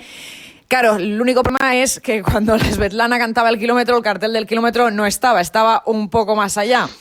Y en el kilómetro 2 estaba aún más allá y en el 3 ya ni os cuento. Total, que, bueno, aparte de pasar un agobio del copón, porque evidentemente pues el, el 5K no lo, pes- no lo pasé en 27.30, que es lo que hubiese tocado, pues, pues nada, eh, llegué a meta en 59-58 y descubriendo que yo no corría a 5.30, que corría a 6. eh, o sea, corriendo totalmente sin tener ni idea. Al día siguiente, pues, pues me fui a buscarme un Garmin y a partir de ese día, pues ya empecé a correr como mínimo sabiendo que, que era una puta tractora. Eh, nada, un beso para todos. Estaba mal de Dios, Nuria, me cago en la leche, estaba mal de Dios, tú estás corriendo bien. Sí, un beso para ti, Nuria. Muchas gracias por ser la primera que inaugura la sección. El cheque de Garmin, El gracias. cheque, el cheque Garmin. No eres, la, no eres la primera que en, en ese traspaso, yo lo hice con el podómetro antiguo de Nike, de- descubre la realidad, la realidad dura de que, hostia, yo creía que corría más rápido. Eso es- ese es el tipo de anécdota, o sea, al final nos ha pasado Yo me a todos. imagino la carita cuando mira el kilómetro 5 y que le quedaba como 200 metros Y para llegar. y esto qué pasa? O sea, ¿por qué cada vez el kilómetro largo? ¿Qué cojones han hecho? Pues En fin, eh, volvemos a repetir el mismo mensaje. El GPS no es la Biblia, eh, la tecnología en los teléfonos, en según qué épocas, iba muy para allá y, y la misión, si ya con tu GPS de especializado deportivo no es demasiado exacta, en un 10K se te pueden ir eh, 50, 60, 100 200 metros sin problema. Y si das mucha, si es mucho edificio y el circuito es ratonero, eh, 200, metros 200 metros se te van seguro. Pues con un teléfono se te pueden ir con una... 500 metros seguro y, y un kilómetro. Pues esta es la idea. Eh, tirada larga eh, podcast gem- arroba gmail.com, mandarnos los audios que grabéis los- y nos ahorraremos que Ángel se invente la... No me las invento. No, no, la verdad es que han tenido mucho éxito. Tanto la, la del calzoncillo, por cierto, eh, nos han hecho el primer fanart. Muchas gracias. La del calzoncillo de, de corredora que te pusiste creen- creyendo que era un turbo. Esa- la, la gente está pidiendo foto, pero la gente solo quiere ver el mundo arder. O sea, ¿en serio queréis La- una y cosas desagradables. Ya me habéis visto en una playa posando. con tu nombre al lado? O sea, Me posando. habéis visto con, con- con el, con el bañador de triatlón. Eh, yo qué sé, es necesario. No es necesario, ya os lo digo. Entonces, eh, de nuevo, gracias por eh, Nu- Nuria, perdón, Nuria Balaguer por el- la historia. Y nada, Y seguimos. nada, enviar vosotros las vuestras en, en tiradalargapodcast.gmail.com es para, para poner en el siguiente programa. Y saltamos de sección. Empezamos con Los Te toca, a ver si empiezas a trabajar. los cacharros de premaratón y. Me flipa como lo dice. A ver si empieza a trabajarte un poco que lo estoy haciendo yo todo. Sí, sí. Mi cachorro me diz cosas. La sección patrocinada por Ángel. Básicamente, él dos días antes me pregunta, oye, ¿esto de mi Garmin qué es? y entonces, básicamente esto es como una clase particular. Ahora yo... Sí, aprovechamos, ¿no? Me lo Para estudio. compartir el conocimiento. Él no se lee el manual y yo se lo cuento. Eh, dos cosillas que son de los relojes. La primera es muy sencilla, que es la alerta de tormenta. Esto lo tienen tanto los Garmin de montaña con altímetro barométrico como los Sunto con altímetro barométrico. Básicamente, eh, estos dispositivos, cuando están pensados para hacer senderismo, eh, montaña, trail running, entonces tienen un altímetro que es barométrico, es decir, miden la altitud subiendo, bajando, con un barómetro que mide la presión del aire. Entonces, por un lado, miden la presión del aire para decirnos a qué altitud estamos, y la presión del aire también es un indicador del tiempo que va a hacer. Si hay un cambio brusco de presión, desciende la presión, normalmente es porque sube aire caliente, baja la densidad, está la parte teórica, ¿vale? La idea es que si hay un cambio brusco de presión estando a la misma altitud, Ponte a cubierto. puede ser, sobre todo si baja la presión drásticamente, eh, puede ser que llueva. Y esto lo que hace es lo que puedes programar una alerta o la tienen automática. En Garmin, Garmin lo que, lo que tenía que meter dentro es al paisano este, el abriego. eh, abrígate, que De- te diga, abrígate. de- que- dentro dice, uy, viene la nubes ahí por el pico de la Virgen, dice, va a llover. pues, Ese no falla nunca. Básicamente lo que te, eh, el funcionamiento es el mismo, ¿eh? Es, eh, mide la, la variación y si en las tres siguientes, en las tres últimas horas hay un cambio de entre 2 o 6 milibares, depende, tú en Garmin lo puedes regular. Si lo hacer- Milibares, qué bien, su- qué bien suena eso. Suena casi como dragonera. Eh, ya, táchalo, de tu guion de Vale. decir dos veces dragonera, ya lo puedes tachar. Básicamente es eso, con el cambio en el widget, en Garmin tú puedes poner un widget de tanto de altitud como de barómetros. En el widget del barómetro, si le das al botón de app, puedes eh, regular la alerta de tormentas. No siempre funciona, es decir, porque al final es como el tiempo, no, no siempre que hay un cambio de presión va a haber una tormenta, pero sí que te suele avisar bastante bien. Si lo ponéis una regulación muy fina de eh, que cambie Uy, poco, Eso, eso requiere otro, otro programa. básicamente te da dos opciones, es decir, dos, o sea, te da las opciones de 2 milibares eh, cada 3 horas, 3 milibares, 4, es decir, Milibares. de presión. ¿Vale? Si bajas en las tres últimas horas o si baja 2. Si baja 2 tendrás una eh, te- tendrás muchos falsos positivos. Si baja 6, pues quizá en alguna no te pite y ya esté lloviendo. No está mal, pero eh, al final esto estaba pensado para los relojes eh, de hace unos años.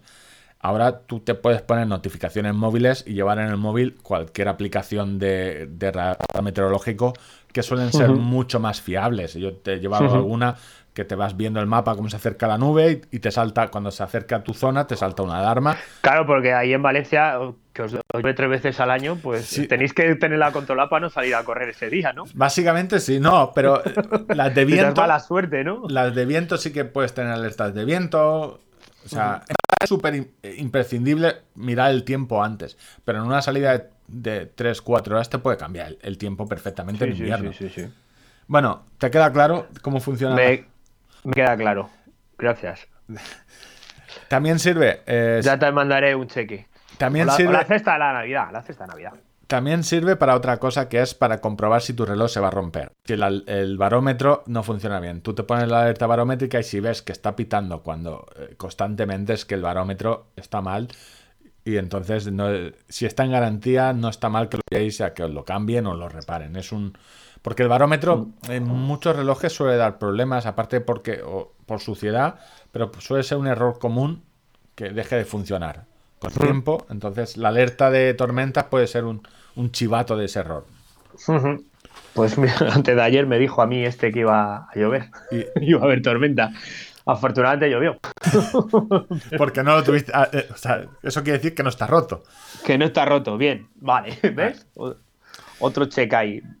Bueno, siguiendo con mi Eh, cacharro, me dice cosas. Umbral de lactato. El umbral del lactato. ¿Qué Eh, quieres saber del umbral de lactato? A ver, eh, mi pregunta iba eh, porque, pues bueno, yo cuando veo los índices de forma física o el propio reloj cuando termino una sesión, puedo ver la carga que llevo de entrenamiento, me dice el V2 máximo si ha subido o no, me dice que, ha de- que tiene El- detectado. el- perdona, el V2 máximo al final va a acabar con eh, el cómo de larga la tenemos. O sea, porque es lo único. Siempre estamos mirándonos como si crece o no crece. Yo que otras cosas ya no. Ya no, ya no, No. me van a crecer. no Bueno, me van a creer. Entonces, eh, y el siguiente paso me dice que hay un umbral de lactato que yo creo que es un 4.30 y algo. Y ya lo siguiente me da las previsiones de, de carrera, ¿no? Para pues, pa maratón, medio maratón, etcétera, etcétera. el umbral de lactato, eh, para que nos hagamos una idea, si eh, la semana pasada, la- creo que hablamos del pulso en reposo y el V2, que eran indica- indicativos de tu forma física aeróbica. Vale, y una interrupción solo. Eh, em, no sé cómo lo calcula el reloj. eh, en algún momento lo calculó de manera que yo no era consciente de lo que estaba haciendo el reloj. Sí. O no, no- a lo mejor le di algún botón, No. ¿vale? Pero no ha vuelto a calcularlo porque es histórico y sigo teniendo enero del año pasado. Básicamente, eh, ¿cómo lo hace? Esto lo hace solo Garmin. El- las alertas de tormenta las tenéis en Sunto y en, y en Garmin. El umbral de las tablas tiene de momento, que yo recuerde, solo eh, Garmin, los de gama alta, a partir del 245 creo que también lo tiene. Puedes hacer dos cosas. O lo tienes en, como un entrenamiento más, o vas a cargar entrenamientos, verás prueba de lactato, o puedes ponerle que te lo calcula automáticamente. De momento en los en la gama media en los últimos modelos no lo tengo del todo claro, en los eh, Fenix 6, pero hasta los últimos siempre se necesita una banda de frecuencia cardíaca, porque te lo calcula con la variabilidad del pulso. Eh, el umbral de lactato se hace, eh, normalmente es- puedes hace- hacer tres tipos de pruebas. ¿vale? Eh, o midiéndote el, lact- el lactato en sangre, ¿vale? Con un aparatito, que lo, lo que hacen los atletas de élite, es decir, hacer- Que va a ser que no. Como corredor popular, no. no, y Garmin lo estima. La idea es que cuando tú sobrepasas un valor de lactato en sangre, que te lo es una vas generando ese lactato, la fatiga aumenta muchísimo. Y esto, el ejemplo más claro es cuando tú vas a una velocidad, a un ritmo en una carrera, dices, yo a este ritmo aguanto el 10K perfectamente, 4.30, por poner uno. Pero de repente dices, te flipas y solo bajando a 4.20 haces la petada del siglo. O sea, que dices, es que no he bajado tanto. Es el- lo que podríamos llamar el umbral del lactato, es decir, he aumentado un poco el ritmo y de repente la caída es muy fuerte. O sea, me fatigo muchísimo. Las petadas Para, son- la, para la, la mejora de ritmo no, no se justifica así eh, el, gasto energético. yo eh, Hostia, si a 4.30 iba perfecto, ¿por qué a 4.25 o a 4.20? O sea, he, he pegado esta petada. Eso es. no, el- es, como, es como el coche cuando lo pasas de 100, ¿no? Sí, sí. Empieza a consumir ahí. Exactamente es eso. Es ese límite donde yo, eh, para 10K media maratón, estoy ahí a mi límite que puedo aguantar bien, pero si y arriba, o sea, casi eh, no estamos, estamos hablando de, de- de un 85-90% de la frecuencia más eh, Sí, máxima del a pulso. mí me da 70 a 171. Siempre es un par, eh, es par ritmo. Garmin te lo da como un par de ritmo de carrera, frecuencia cardíaca. Entonces te dice correcto. a 430 a 170. Este es tu límite. 171. Ujú. Si te pasas, te lo pierdes. O sea, como te pases de esto, un 10K no lo acabas o vas a entrar a gatas. Eh, y es eh, tu límite de capacidad anaeróbica. Entonces, eh, explicado eso, ese límite, esa barrera donde si te pasas la fatiga va a aumentar muy rápido, que aumenta porque incrementa el ácido láctico.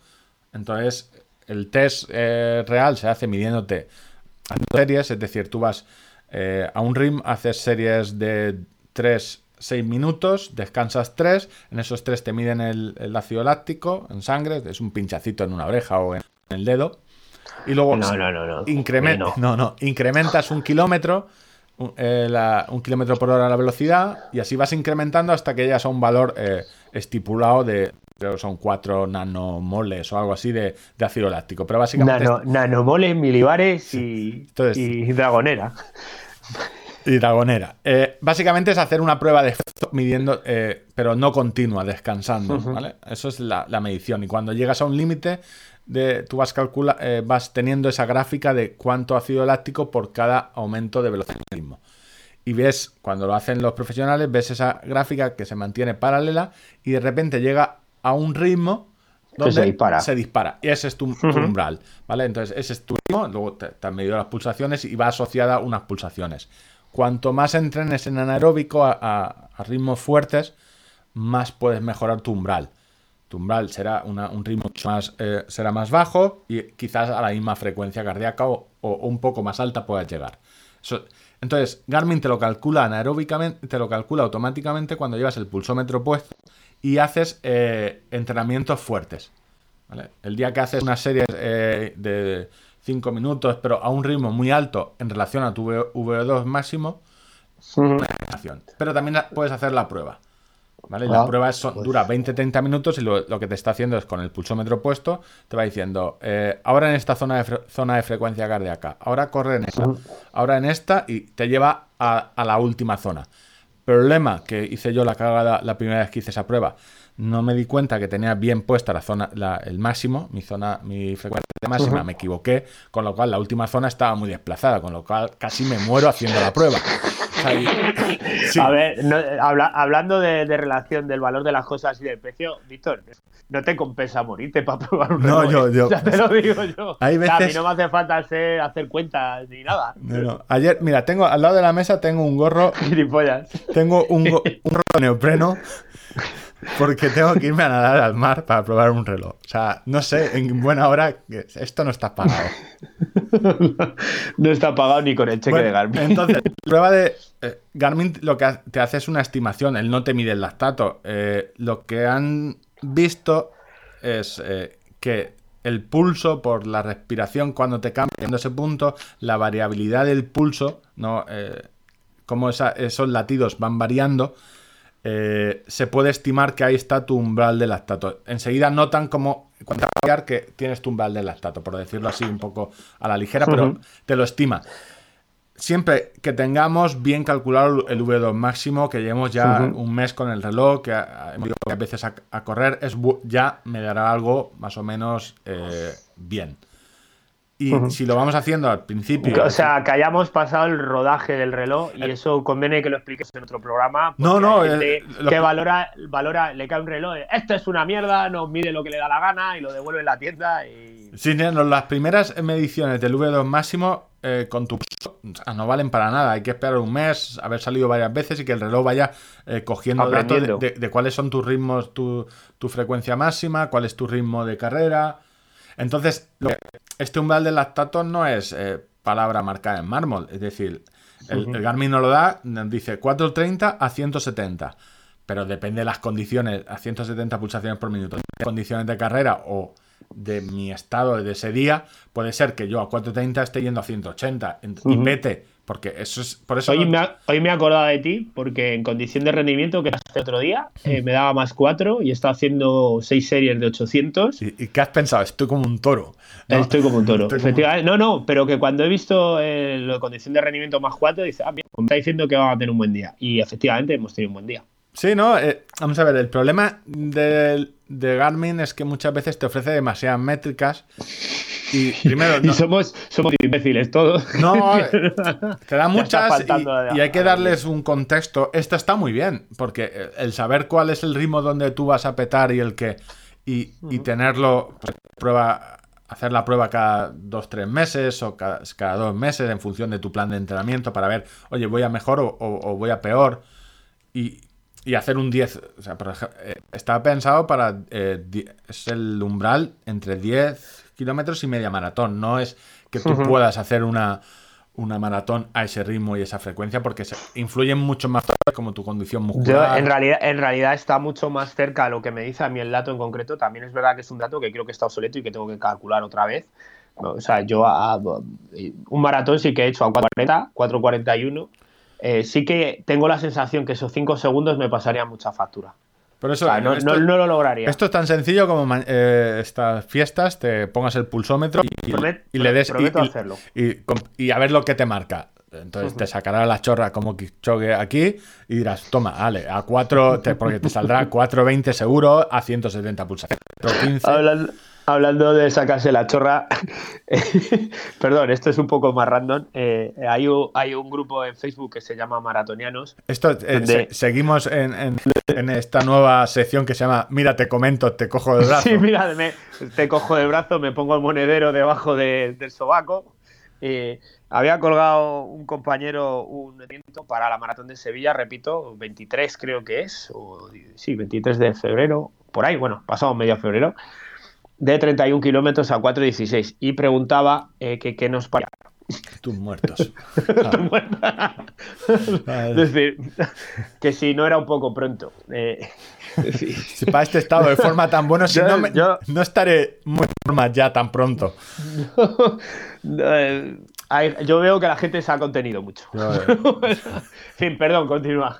No, no, eso, vamos a ver, por- resumiendo, eh, para los que tengáis cualquier reloj, eh, tan, tan importante es al final si corres, entrenar eh, a bajas pulsaciones, donde te, mejor, te mejora tu capacidad aeróbica y lo puedes ver con tu VO2 máximo y tu pulso en reposo, como los, los entrenamientos en anaeróbico con series de alta intensidad, cortas, de un kilómetro, 500, donde irás mejorando tu umbral de lactato. Es decir, al final no puedes entrenar solo, hacer tirada larga. Es como si solo escucharas este podcast. No, puede, no, o sea, hay que, hay que ir Hay que escuchar a gente inteligente. En la variedad- A gente que sepa. Sí. o- ¿Sabes? Tienes que escuchar algún podcast que realmente aporte algo de conocimiento, aparte de lo de Dragon De, de milibares, Dragoneras. de dragoneras. Sí, y, y los Y cuatro minimoles. O... Realmente me he quedado con el dato que es cuatro, pero la idea es esa, es tu cuerpo genera ácido láctico, hay un punto en el que tú vas aumentando el ritmo en la prueba, donde... Llega, un- llega un momento que ya te quedas ahí anclado. Sí, que sí, que no es, no, no no te es sacan de ahí ni, ni las radiales. No- eh, no es radiales proporcion- rojas. proporcional. O sea, eh, esa bajada de ritmo y dices, bueno, voy a petar un poco, no es proporcional a la petada que pegas. Y hasta, Entendido. y hasta ahí eh, los cacharros. Oye, y cosas. Mucha- muchas gracias por esta co- Sí, sí. consulta personalizada que tienes abierta para conmigo. Sí, ¿para qué te vas a leer el No manual? haces vida, no haces vida de mí, ¿eh? No haces vida de mí. No, no. Bueno, no. Tenemos la siguiente sección, el consultorio, que tenemos cuatro, cuatro consultas. Vale, le Eh, digo a Aurelia. Aurelia tú- es Aurelia la que hizo eh, de la peli. Tú no has visto la película, pero es Aurelia, pues, trabajó en Love Actually, que lo sepas, como dato. en Love Actually. Dato random. Yo sé que tú las películas románticas, la última que viste sería Mujercitas, No, la última película romántica que he hecho. Midway. bueno, abrimos consultorio. consultorio Chile. Tu pergunta, nós outros respondemos. Respondemos lo que nos dé la gana. Lo, lo que no. o No. No, o no respondemos. O no. Eh, José Mira nos había hecho dos preguntas. Vamos a empezar con la primera, que nos, nos decía si podíamos aclarar el tema de las pisadas de una manera un poco más a la patallana para que la, lo pudieran entender todos bien. Si ser podólogo, yo no tengo. eh, eh, creo que Víctor tiene más experiencia en lo de ese pronador y nos puede explicar un poco cómo, cómo funciona ese tema. O sea, hay gente que no es que tenga más dedos o menos dedos en los pies, de no, los pronadores tienen seis dedos. Tú, o- esto- No, no va por ahí, ¿sabes? Es básicamente lo mismo de eh, este. Pisas mal. O sea, es pisas mal. No, palillo en la boca. Pero mira cómo va pisando. no Se básicamente. pisas mal. Hay tres, o sea, distinguen, desde siempre se distinguen tres tipos de pisada, que es pronador pronador y neutro. La idea es, eh, pronador, eh, que tus tobillos pronan o se giran hacia adentro, si estás eh, de pie con los dos pies paralelos, giran hacia, o sea, tus tobillos flexan hacia adentro, supinador sería que flexarían hacia afuera, es muy raro, casi nadie es supinador, o sea, es una cosa, ya creo que casi nadie hace ese tipo de, de zapatillas, de hecho, el que es muy supinador sí que necesita plantillas porque las zapatillas no están pensadas para eso. Y los neutros es que no tienen una prona muy leve, porque al final todo el mundo prona. Todo el mundo prona, es verdad. O sea, El- el gran o problema- sea, su- suena como a programa de Telecinco. Todo el mundo prona. Todo el mundo prona. De antena, hombres, mujeres y pronadores. Mujeres y pronadores. Entonces el problema es cuando tienes eh, una pronación excesiva, que lo que hace, o a mí me ha hecho muchas veces, eso se da, más que desgastar las zapatillas, eh, te das cuenta cuando tú, tú unas zapatillas viejas las pones en el suelo y ves que las zapatillas han cedido hacia adentro. Han cedido hacia adentro. Es que tú, eh, cuando corres, pronas más que cuando andas. Hay gente que, por ejemplo, eh, a lo mejor andando prona muy poco y corriendo eh, prona más. Y vas machacando la parte interior de, de la zapatilla. Entonces, lo que hacen las marcas es utilizar un doble compuesto en la parte interna eh, para evitar eso, poner un compuesto más duro. O algún método para no corregirte, pero para que no afecte. Yo, por ejemplo, si utilizo una zapatilla neutra, no me va a pasar al principio, pero como iré desgastando por mi peso, eh, al final haré que la zapatilla ceda, con lo cual eh, favoreceré aún más a mi pronación, con lo cual me lesionaré. Es importante. Y a la hora de hacerse una prueba eh, o ir a un podólogo, suponiendo que lo recomendásemos desde aquí. Yo, mi recomendación es siempre Yo- que yo- vayáis a un es no llevaros la tarjeta.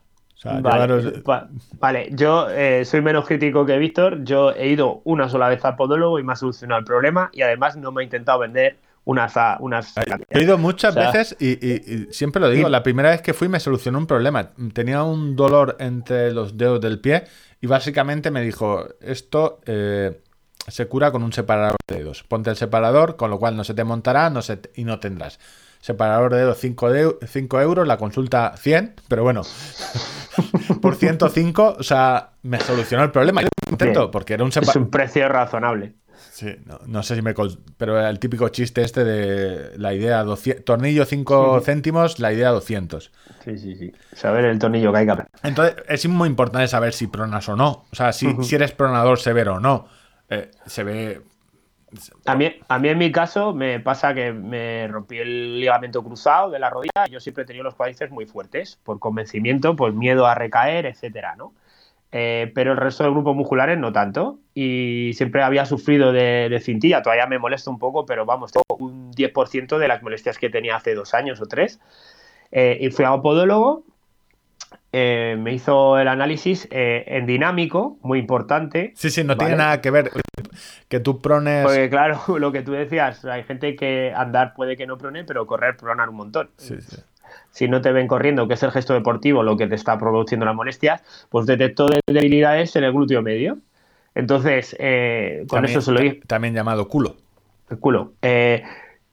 ¿Qué pasaba? Que pues el eje, al- al- cuando yo entraba en fatiga, el músculo más fuerte era el cuádriceps y tiraba de la rodilla hacia adentro y el eje entre el tobillo, la cadera y la rodilla se movía. Y me dolía la, la fascia lata, se me cargaba. Eh, Pues simplemente ir allí a dar la patadita esta hacia atrás en el gimnasio, que solemos ver a, a múltiples comunicadoras en Instagram. Eh, eh, ese, ese ejercicio tan tonto que yo hago sistemáticamente, que voy, me venga o no me venga en el plan, yo lo hago. Eh, y me ha evitado, pues te digo, el 90% de las molestias que tenía hace dos años. Pero eso que has dicho tú, Increíble. yo que sé mucho de lesiones, no por, o sea, por experiencia propia, eh, ese es el gran problema que tiene correr. Que tú puedes eh, correr aunque los músculos eh, fallen. Y en el momento que empiezan a fallar, empiezan a A fallar otras cosas. fascias, tendones, es básicamente porque tú sigues y muscularmente ya no puedes más, pero puedes seguir corriendo. Entonces, y toda la tensión ya no la soportan los músculos. Hasta que porque has puesto mal tu máximo de frecuencia cardíaca. Ya, sería, pero qué mal, ¿eh? O sea, claro, o sea, yo he hecho Eso es pre- mo- sí, eh, sería un caso de morir sin tener ni idea, ¿no? sí, sí, sí, de correr ¿De qué se ha muerto? Se ha muerto por sí. No serías el primero. Hay, creo que en los cementerios hay, hay un apartado No, especial. Hay, una un- fosa común para. No, no, hay, hay- esto te lo digo en serio, hay unos premios, son los Darwin Awards, Sí, sí, eso lo he visto. Pues que premian la, la- la gente que, que- que muere sin dejar simiente y a- contribuye a la mejora de la especie porque su propia estupidez les ha llevado a morir. O sea, Fallecer. ¿cómo murió? Pro- probando la- relojes. No, se pu- Se- se- había una tormenta eléctrica y se puso a jugar al golf en mitad de la colina arriba del todo. O yo recuerdo gente que trabajaba en una destilería de whisky, estaba limpiando uno de los bidones y se le sacó la, la linterna, ¿no? Eh, el frontal que No llevaban. me jodas. Y, Y dijo, pues enciendo el mechero. Claro, aquello estaba todo lleno de alcohol, de, de- de- de inhalaciones de alcohol, y, y pegó una petada, prendió fuego y se murieron todos allí dentro. sí, sí, ese Pues bueno, afortuna- afortunadamente es importante la- el, el matiz de no dejar simiente, o sea, Sí, no no. dejar pre, porque si no la, la- la- la especie no mejora. Cortar la genética, cortar tu genética, cortarla bruscamente. Ese es, eh, los premios Darwin nosotros lo llamamos Correr sin tener ni idea. básicamente es lo mismo. Es, No, de hecho, hay algunos premiados que les eh, se- en, en el accidente que han ocasionado ellos mismos, lo que perdieron fue la capacidad de tener hijos y no fallecieron y fueron gente que ha recibido el premio en vida, que también está ¿no? Sea, mira, un premio. Soy imbécil, pero tengo un premio. tengo un premio, sí. No, no sé si nos darán el Ondas o los- pero lo de imbécil estamos ahí, ¿eh? Vale, perdón. No, seguimos. Eh, no, Vale. ibupor- ibuprofeno. Drogarse eh, antiinflamatorios eh, para correr. Muy mala idea. Es que no sé exactamente, yo creo de dónde viene esa, esa afición. Supongo que del trail. Ah, Porque aquí se, se toman ibuprofenos, o sea, mm, hay estudios donde el ibuprofeno eh, es uno de los pocos países que comercializa el de 600, ¿vale? En el resto de Europa, el de 400 es más que suficiente para las mismas Joder. molestias físicas o dolores de cabeza. no Dos datos, eh, dragoneras y, El consumo. de antiinflamatorios en, en Europa. O sea, me, me estás dejando sorprendido. Pues eh, eh, no mirarlo, ¿eh? O sea, aquí yo no sé si por intereses farmacéuticos o por lo que sea, eh, se ha institucionalizado el... O sea, de hecho yo creo que tú vas y pides el de... Ahora yo lo están, lo están intentando cambiar y revertir todo eso. Es que leí estudios de una farmacéutica, Sí, sí, no, ahora están intentando poner eh, por receta o así. pero aquí se han tomado como gominolas. Y se siguen tomando como gominolas. Eh, para la práctica deportiva, eh, yo mm, solo lo aconsejo en un, en un único caso. Eh, yo lo llevo siempre en la mochila de trail. eh, por, en caso de que me tuerza un tobillo, me haga una avería que tenga un dolor fuerte y que necesite bajar de una situación de riesgo, hostia, eh, tratar de sentir menos ese dolor me parece una buena idea como mecanismo de supervivencia.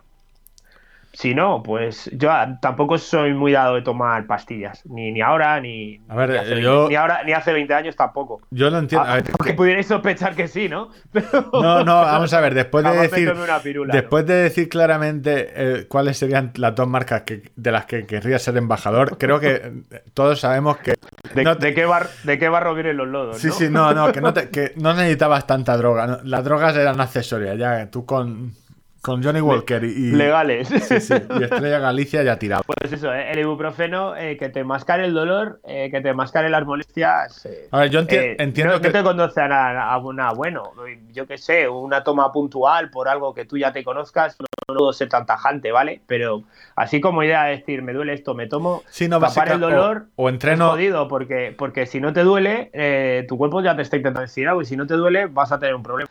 Una fractura por estrés o una rotura fibrilar o algo más. más Sí, sí, no, el, el hecho de entrenar y, y pastilla después. Pero vamos, esto estoy hablando de sin tener ni idea, ¿eh? No, no. Que nosotros, si queréis drogaros, ¿eh? Sí, pero no con antiinflamatorios, es decir, no, no, no tiene. O sea, ya que nos ponemos, ¿sabes? Oye, ¿da alguna idea o algo? Yo qué sé. No, no, es que no tiene mucho sentido. o sea, de- Bueno, yo no, no lo veo, o sea, no lo veo. No, no le veo el, Ya, el- el sentido a- al tomar antiinflamatorios después de cada entrenamiento y más el popular. Eh, algo estás haciendo mal cuando eh, necesitas tomar antiinflamatorios después de cada entrenamiento. A ver, que hay casos y casos, es decir, gente con eh, dolor crónico en la rodilla que decide no quiere operarse, pues quizás... Sí, sí, yo te digo, pero que cada uno se conoce, pero de manera sistemática sí. Pero quizás Y- es el y- momento sí, de, aban- sí, de sí, aban- digo- de abandonar eh, eh, la De pasarte a la, Sí, a la a- marcha nórdica, a la marcha nórdica, ahora que sabes que te ha explicado Ángel cómo funciona. las dragoneras. Bueno, última. Yo creo que solo nos quedaba una sobre las. Nos, queda, nos quedan dos. Eh, UC72 nos preguntaba por cuándo jubilar las zapatillas. Eh, pues yo simplemente las jubilo cuando tenga dolores. O sea, así de claro. Hay veces que me duele la planta de los pies o me empiezan a molestar las rodillas. Por esa teoría, yo eh, me dudaría en una apuesta. ¿Sabes? Sería eh, como los condones, una- un uso, no, no más. No, yo lo veo muy evidente. Eh, a mí en el boss que está utilizando últimamente las zapatillas, normalmente esa sensación a partir de los 650, 700 kilómetros ya era constante y era el momento de, rodar con otras zapatillas. Las zapatillas de trail, los apoyos son distintos y la motivación puede durar un poco más porque no están machacón a las mismas zonas todo el rato. Eh, pero es allá cada uno. Hay gente que dice, pues llevo mil kilómetros y no, pues, pues chico, vaya tú. Pero es que. te- es lo- De normal, de normal, yo creo que esa ha sucedido ya. Y otra cosa es que nos pasa como con los frenos, los discos de freno de los coches. Puedes tener las pastillas totalmente gastadas y, y tú te has ido acostumbrando a que se ha ido aumentando la distancia de frenada y entonces no tienes problemas porque tú ya prevés esa distancia de frenada. Y no, el coche sigue frenando bien, no, te- tú te has redactado, pero el coche no está bien. Pero es que yo creo que depe- eh, depende mucho de, de la persona. Es que decir, eh, habrá gente que, yo lo, lo vuelvo a decir, que pese más y que con 600 eh, kilómetros y eh, tenga que cambiar la zapatilla sí, sí. porque la amortiguación la tiene de- superada. Y luego hay gente que tira las zapatillas porque la goma del tiempo ya se ha puesto dura, porque tienen... Oh, pues, pisan muy bien, gente muy ligerita, no hay desgaste. Pero al final yo creo que yo creo que el- el- habría que empezar a mirarlo a partir de 800 kilómetros. Y si a partir de 800 tú sigues siendo cómodo con las zapatillas, ¿para qué vas a cambiar? Es decir, que al- Sí, bueno, a ver, Wizard dijo que nos quería buscar era una que le diéramos una excusa para venderle que se había comprado otras zapatillas a su mujer. que las ha mordido el perro. Tú uh, Sí. con un cúter, un perro te ha atacado y, las ha mordido. Tú por eso. Ángel tiene. Si miras el Twitter de Ángel, creo que tiene todas las excusas posibles para meter sus 12 zapatillas. Yo tengo un, tengo un vídeo en YouTube donde lo explico de maneras de, de meter zapatillas nuevas en casa. Pues. ¿Sabes? O sea, un tutorial donde doy 6 o 7 ideas donde puedes. Un sorteo. ¿Qué te has- Mira, después de escuchar esto, ¿qué te han hecho embajador? O sea, si puedes ocultar, si puedes pagar en negro las zapatillas, eh, ¿qué te han hecho embajador? Embajador Te han hecho ambasador. Ambasador. Eh, y la última, en eh, Rafa García te, preguntaba pues, eh, widgets o, o aplicaciones interesantes para Garmin Fenix 6.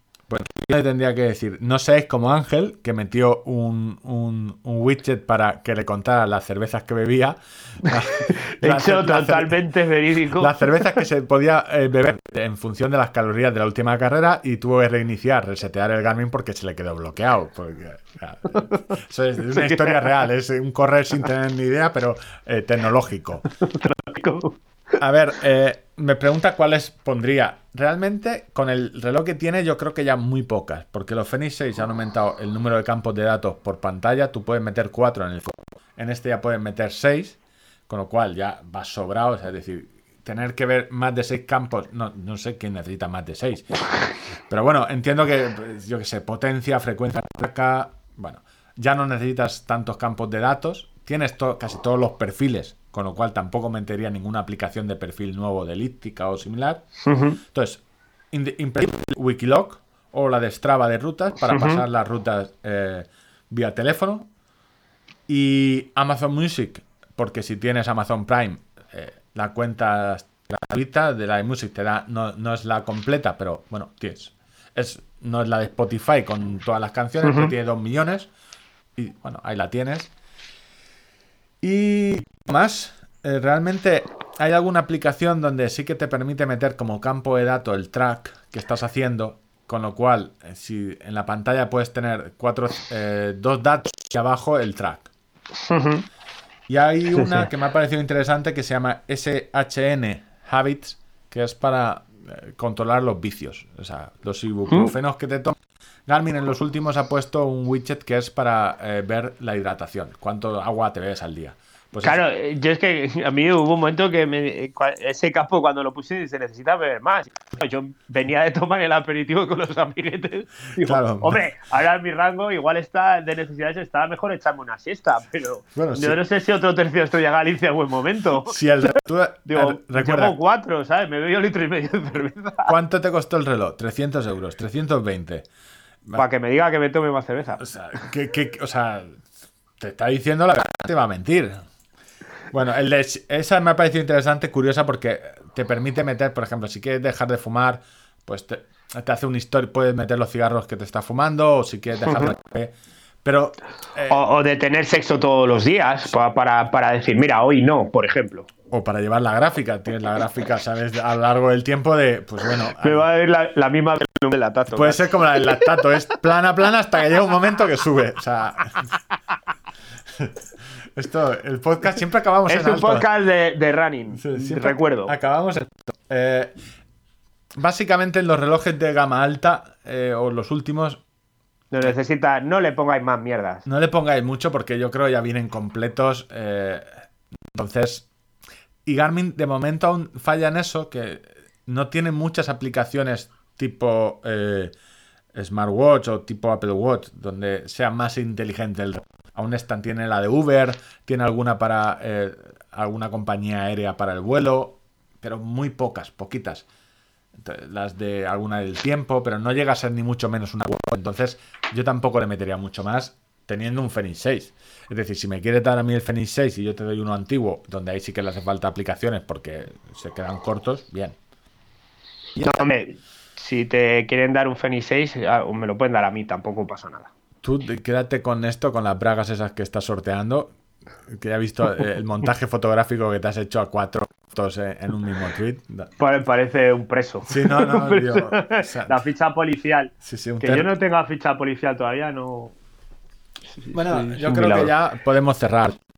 Ya está bien, ¿no? Sí, una hora 45 minutitos aproximadamente, así que ya tenéis para correr largo el domingo. Sí. Reyes, reinas. Bueno, cerramos el octavo episodio de Targa. La semana que viene eh, vais a tener un programa especial navideño. Básicamente no tenemos ganas de trabajar y entonces tendréis un especial. Eh, esto es como el especial de José Mota, pero indocumentados. Especial de Navidad. Recordad siempre que, que podría ser mejor, pero... Pero no peor. 2020, Pero- eh, nueva temporada. Beltana y intentaremos que el primer episodio del año eh, haya una sorpresa gorda. O sea, la única sorpresa es que no hablemos nosotros. ¿sabes? O, o que nos den el. En el Ondas. Ese- el 2020 es el año del Ondas, es en el que podemos, podéis votarnos para, eh, para el Ondas, los premios del mejor eh, podcast de Evox, de Apple y todas esas listas que molan tanto. Podéis seguirnos en, en Twitter, eh, también en el canal de YouTube, las preguntas a hashtag consultorio TL y todo eso. Y suscribiros en las plataformas y dejarnos evaluaciones y cinco estrellitas eh, en, i- en iTunes para, para básicamente, pues, eh, para, para adelantar al chiringuito y compañía. Y nada, recordar esta Nochebuena o en la Navidad, cuando tu te diga que corres mal o que él haría una maratón sin entrenar tanto, puedes decirle sin miedo a equivocarte que para hablar sin tener ni idea ya están los dos mamarrachos de tirada larga. De tirada larga. Adiós. Chao.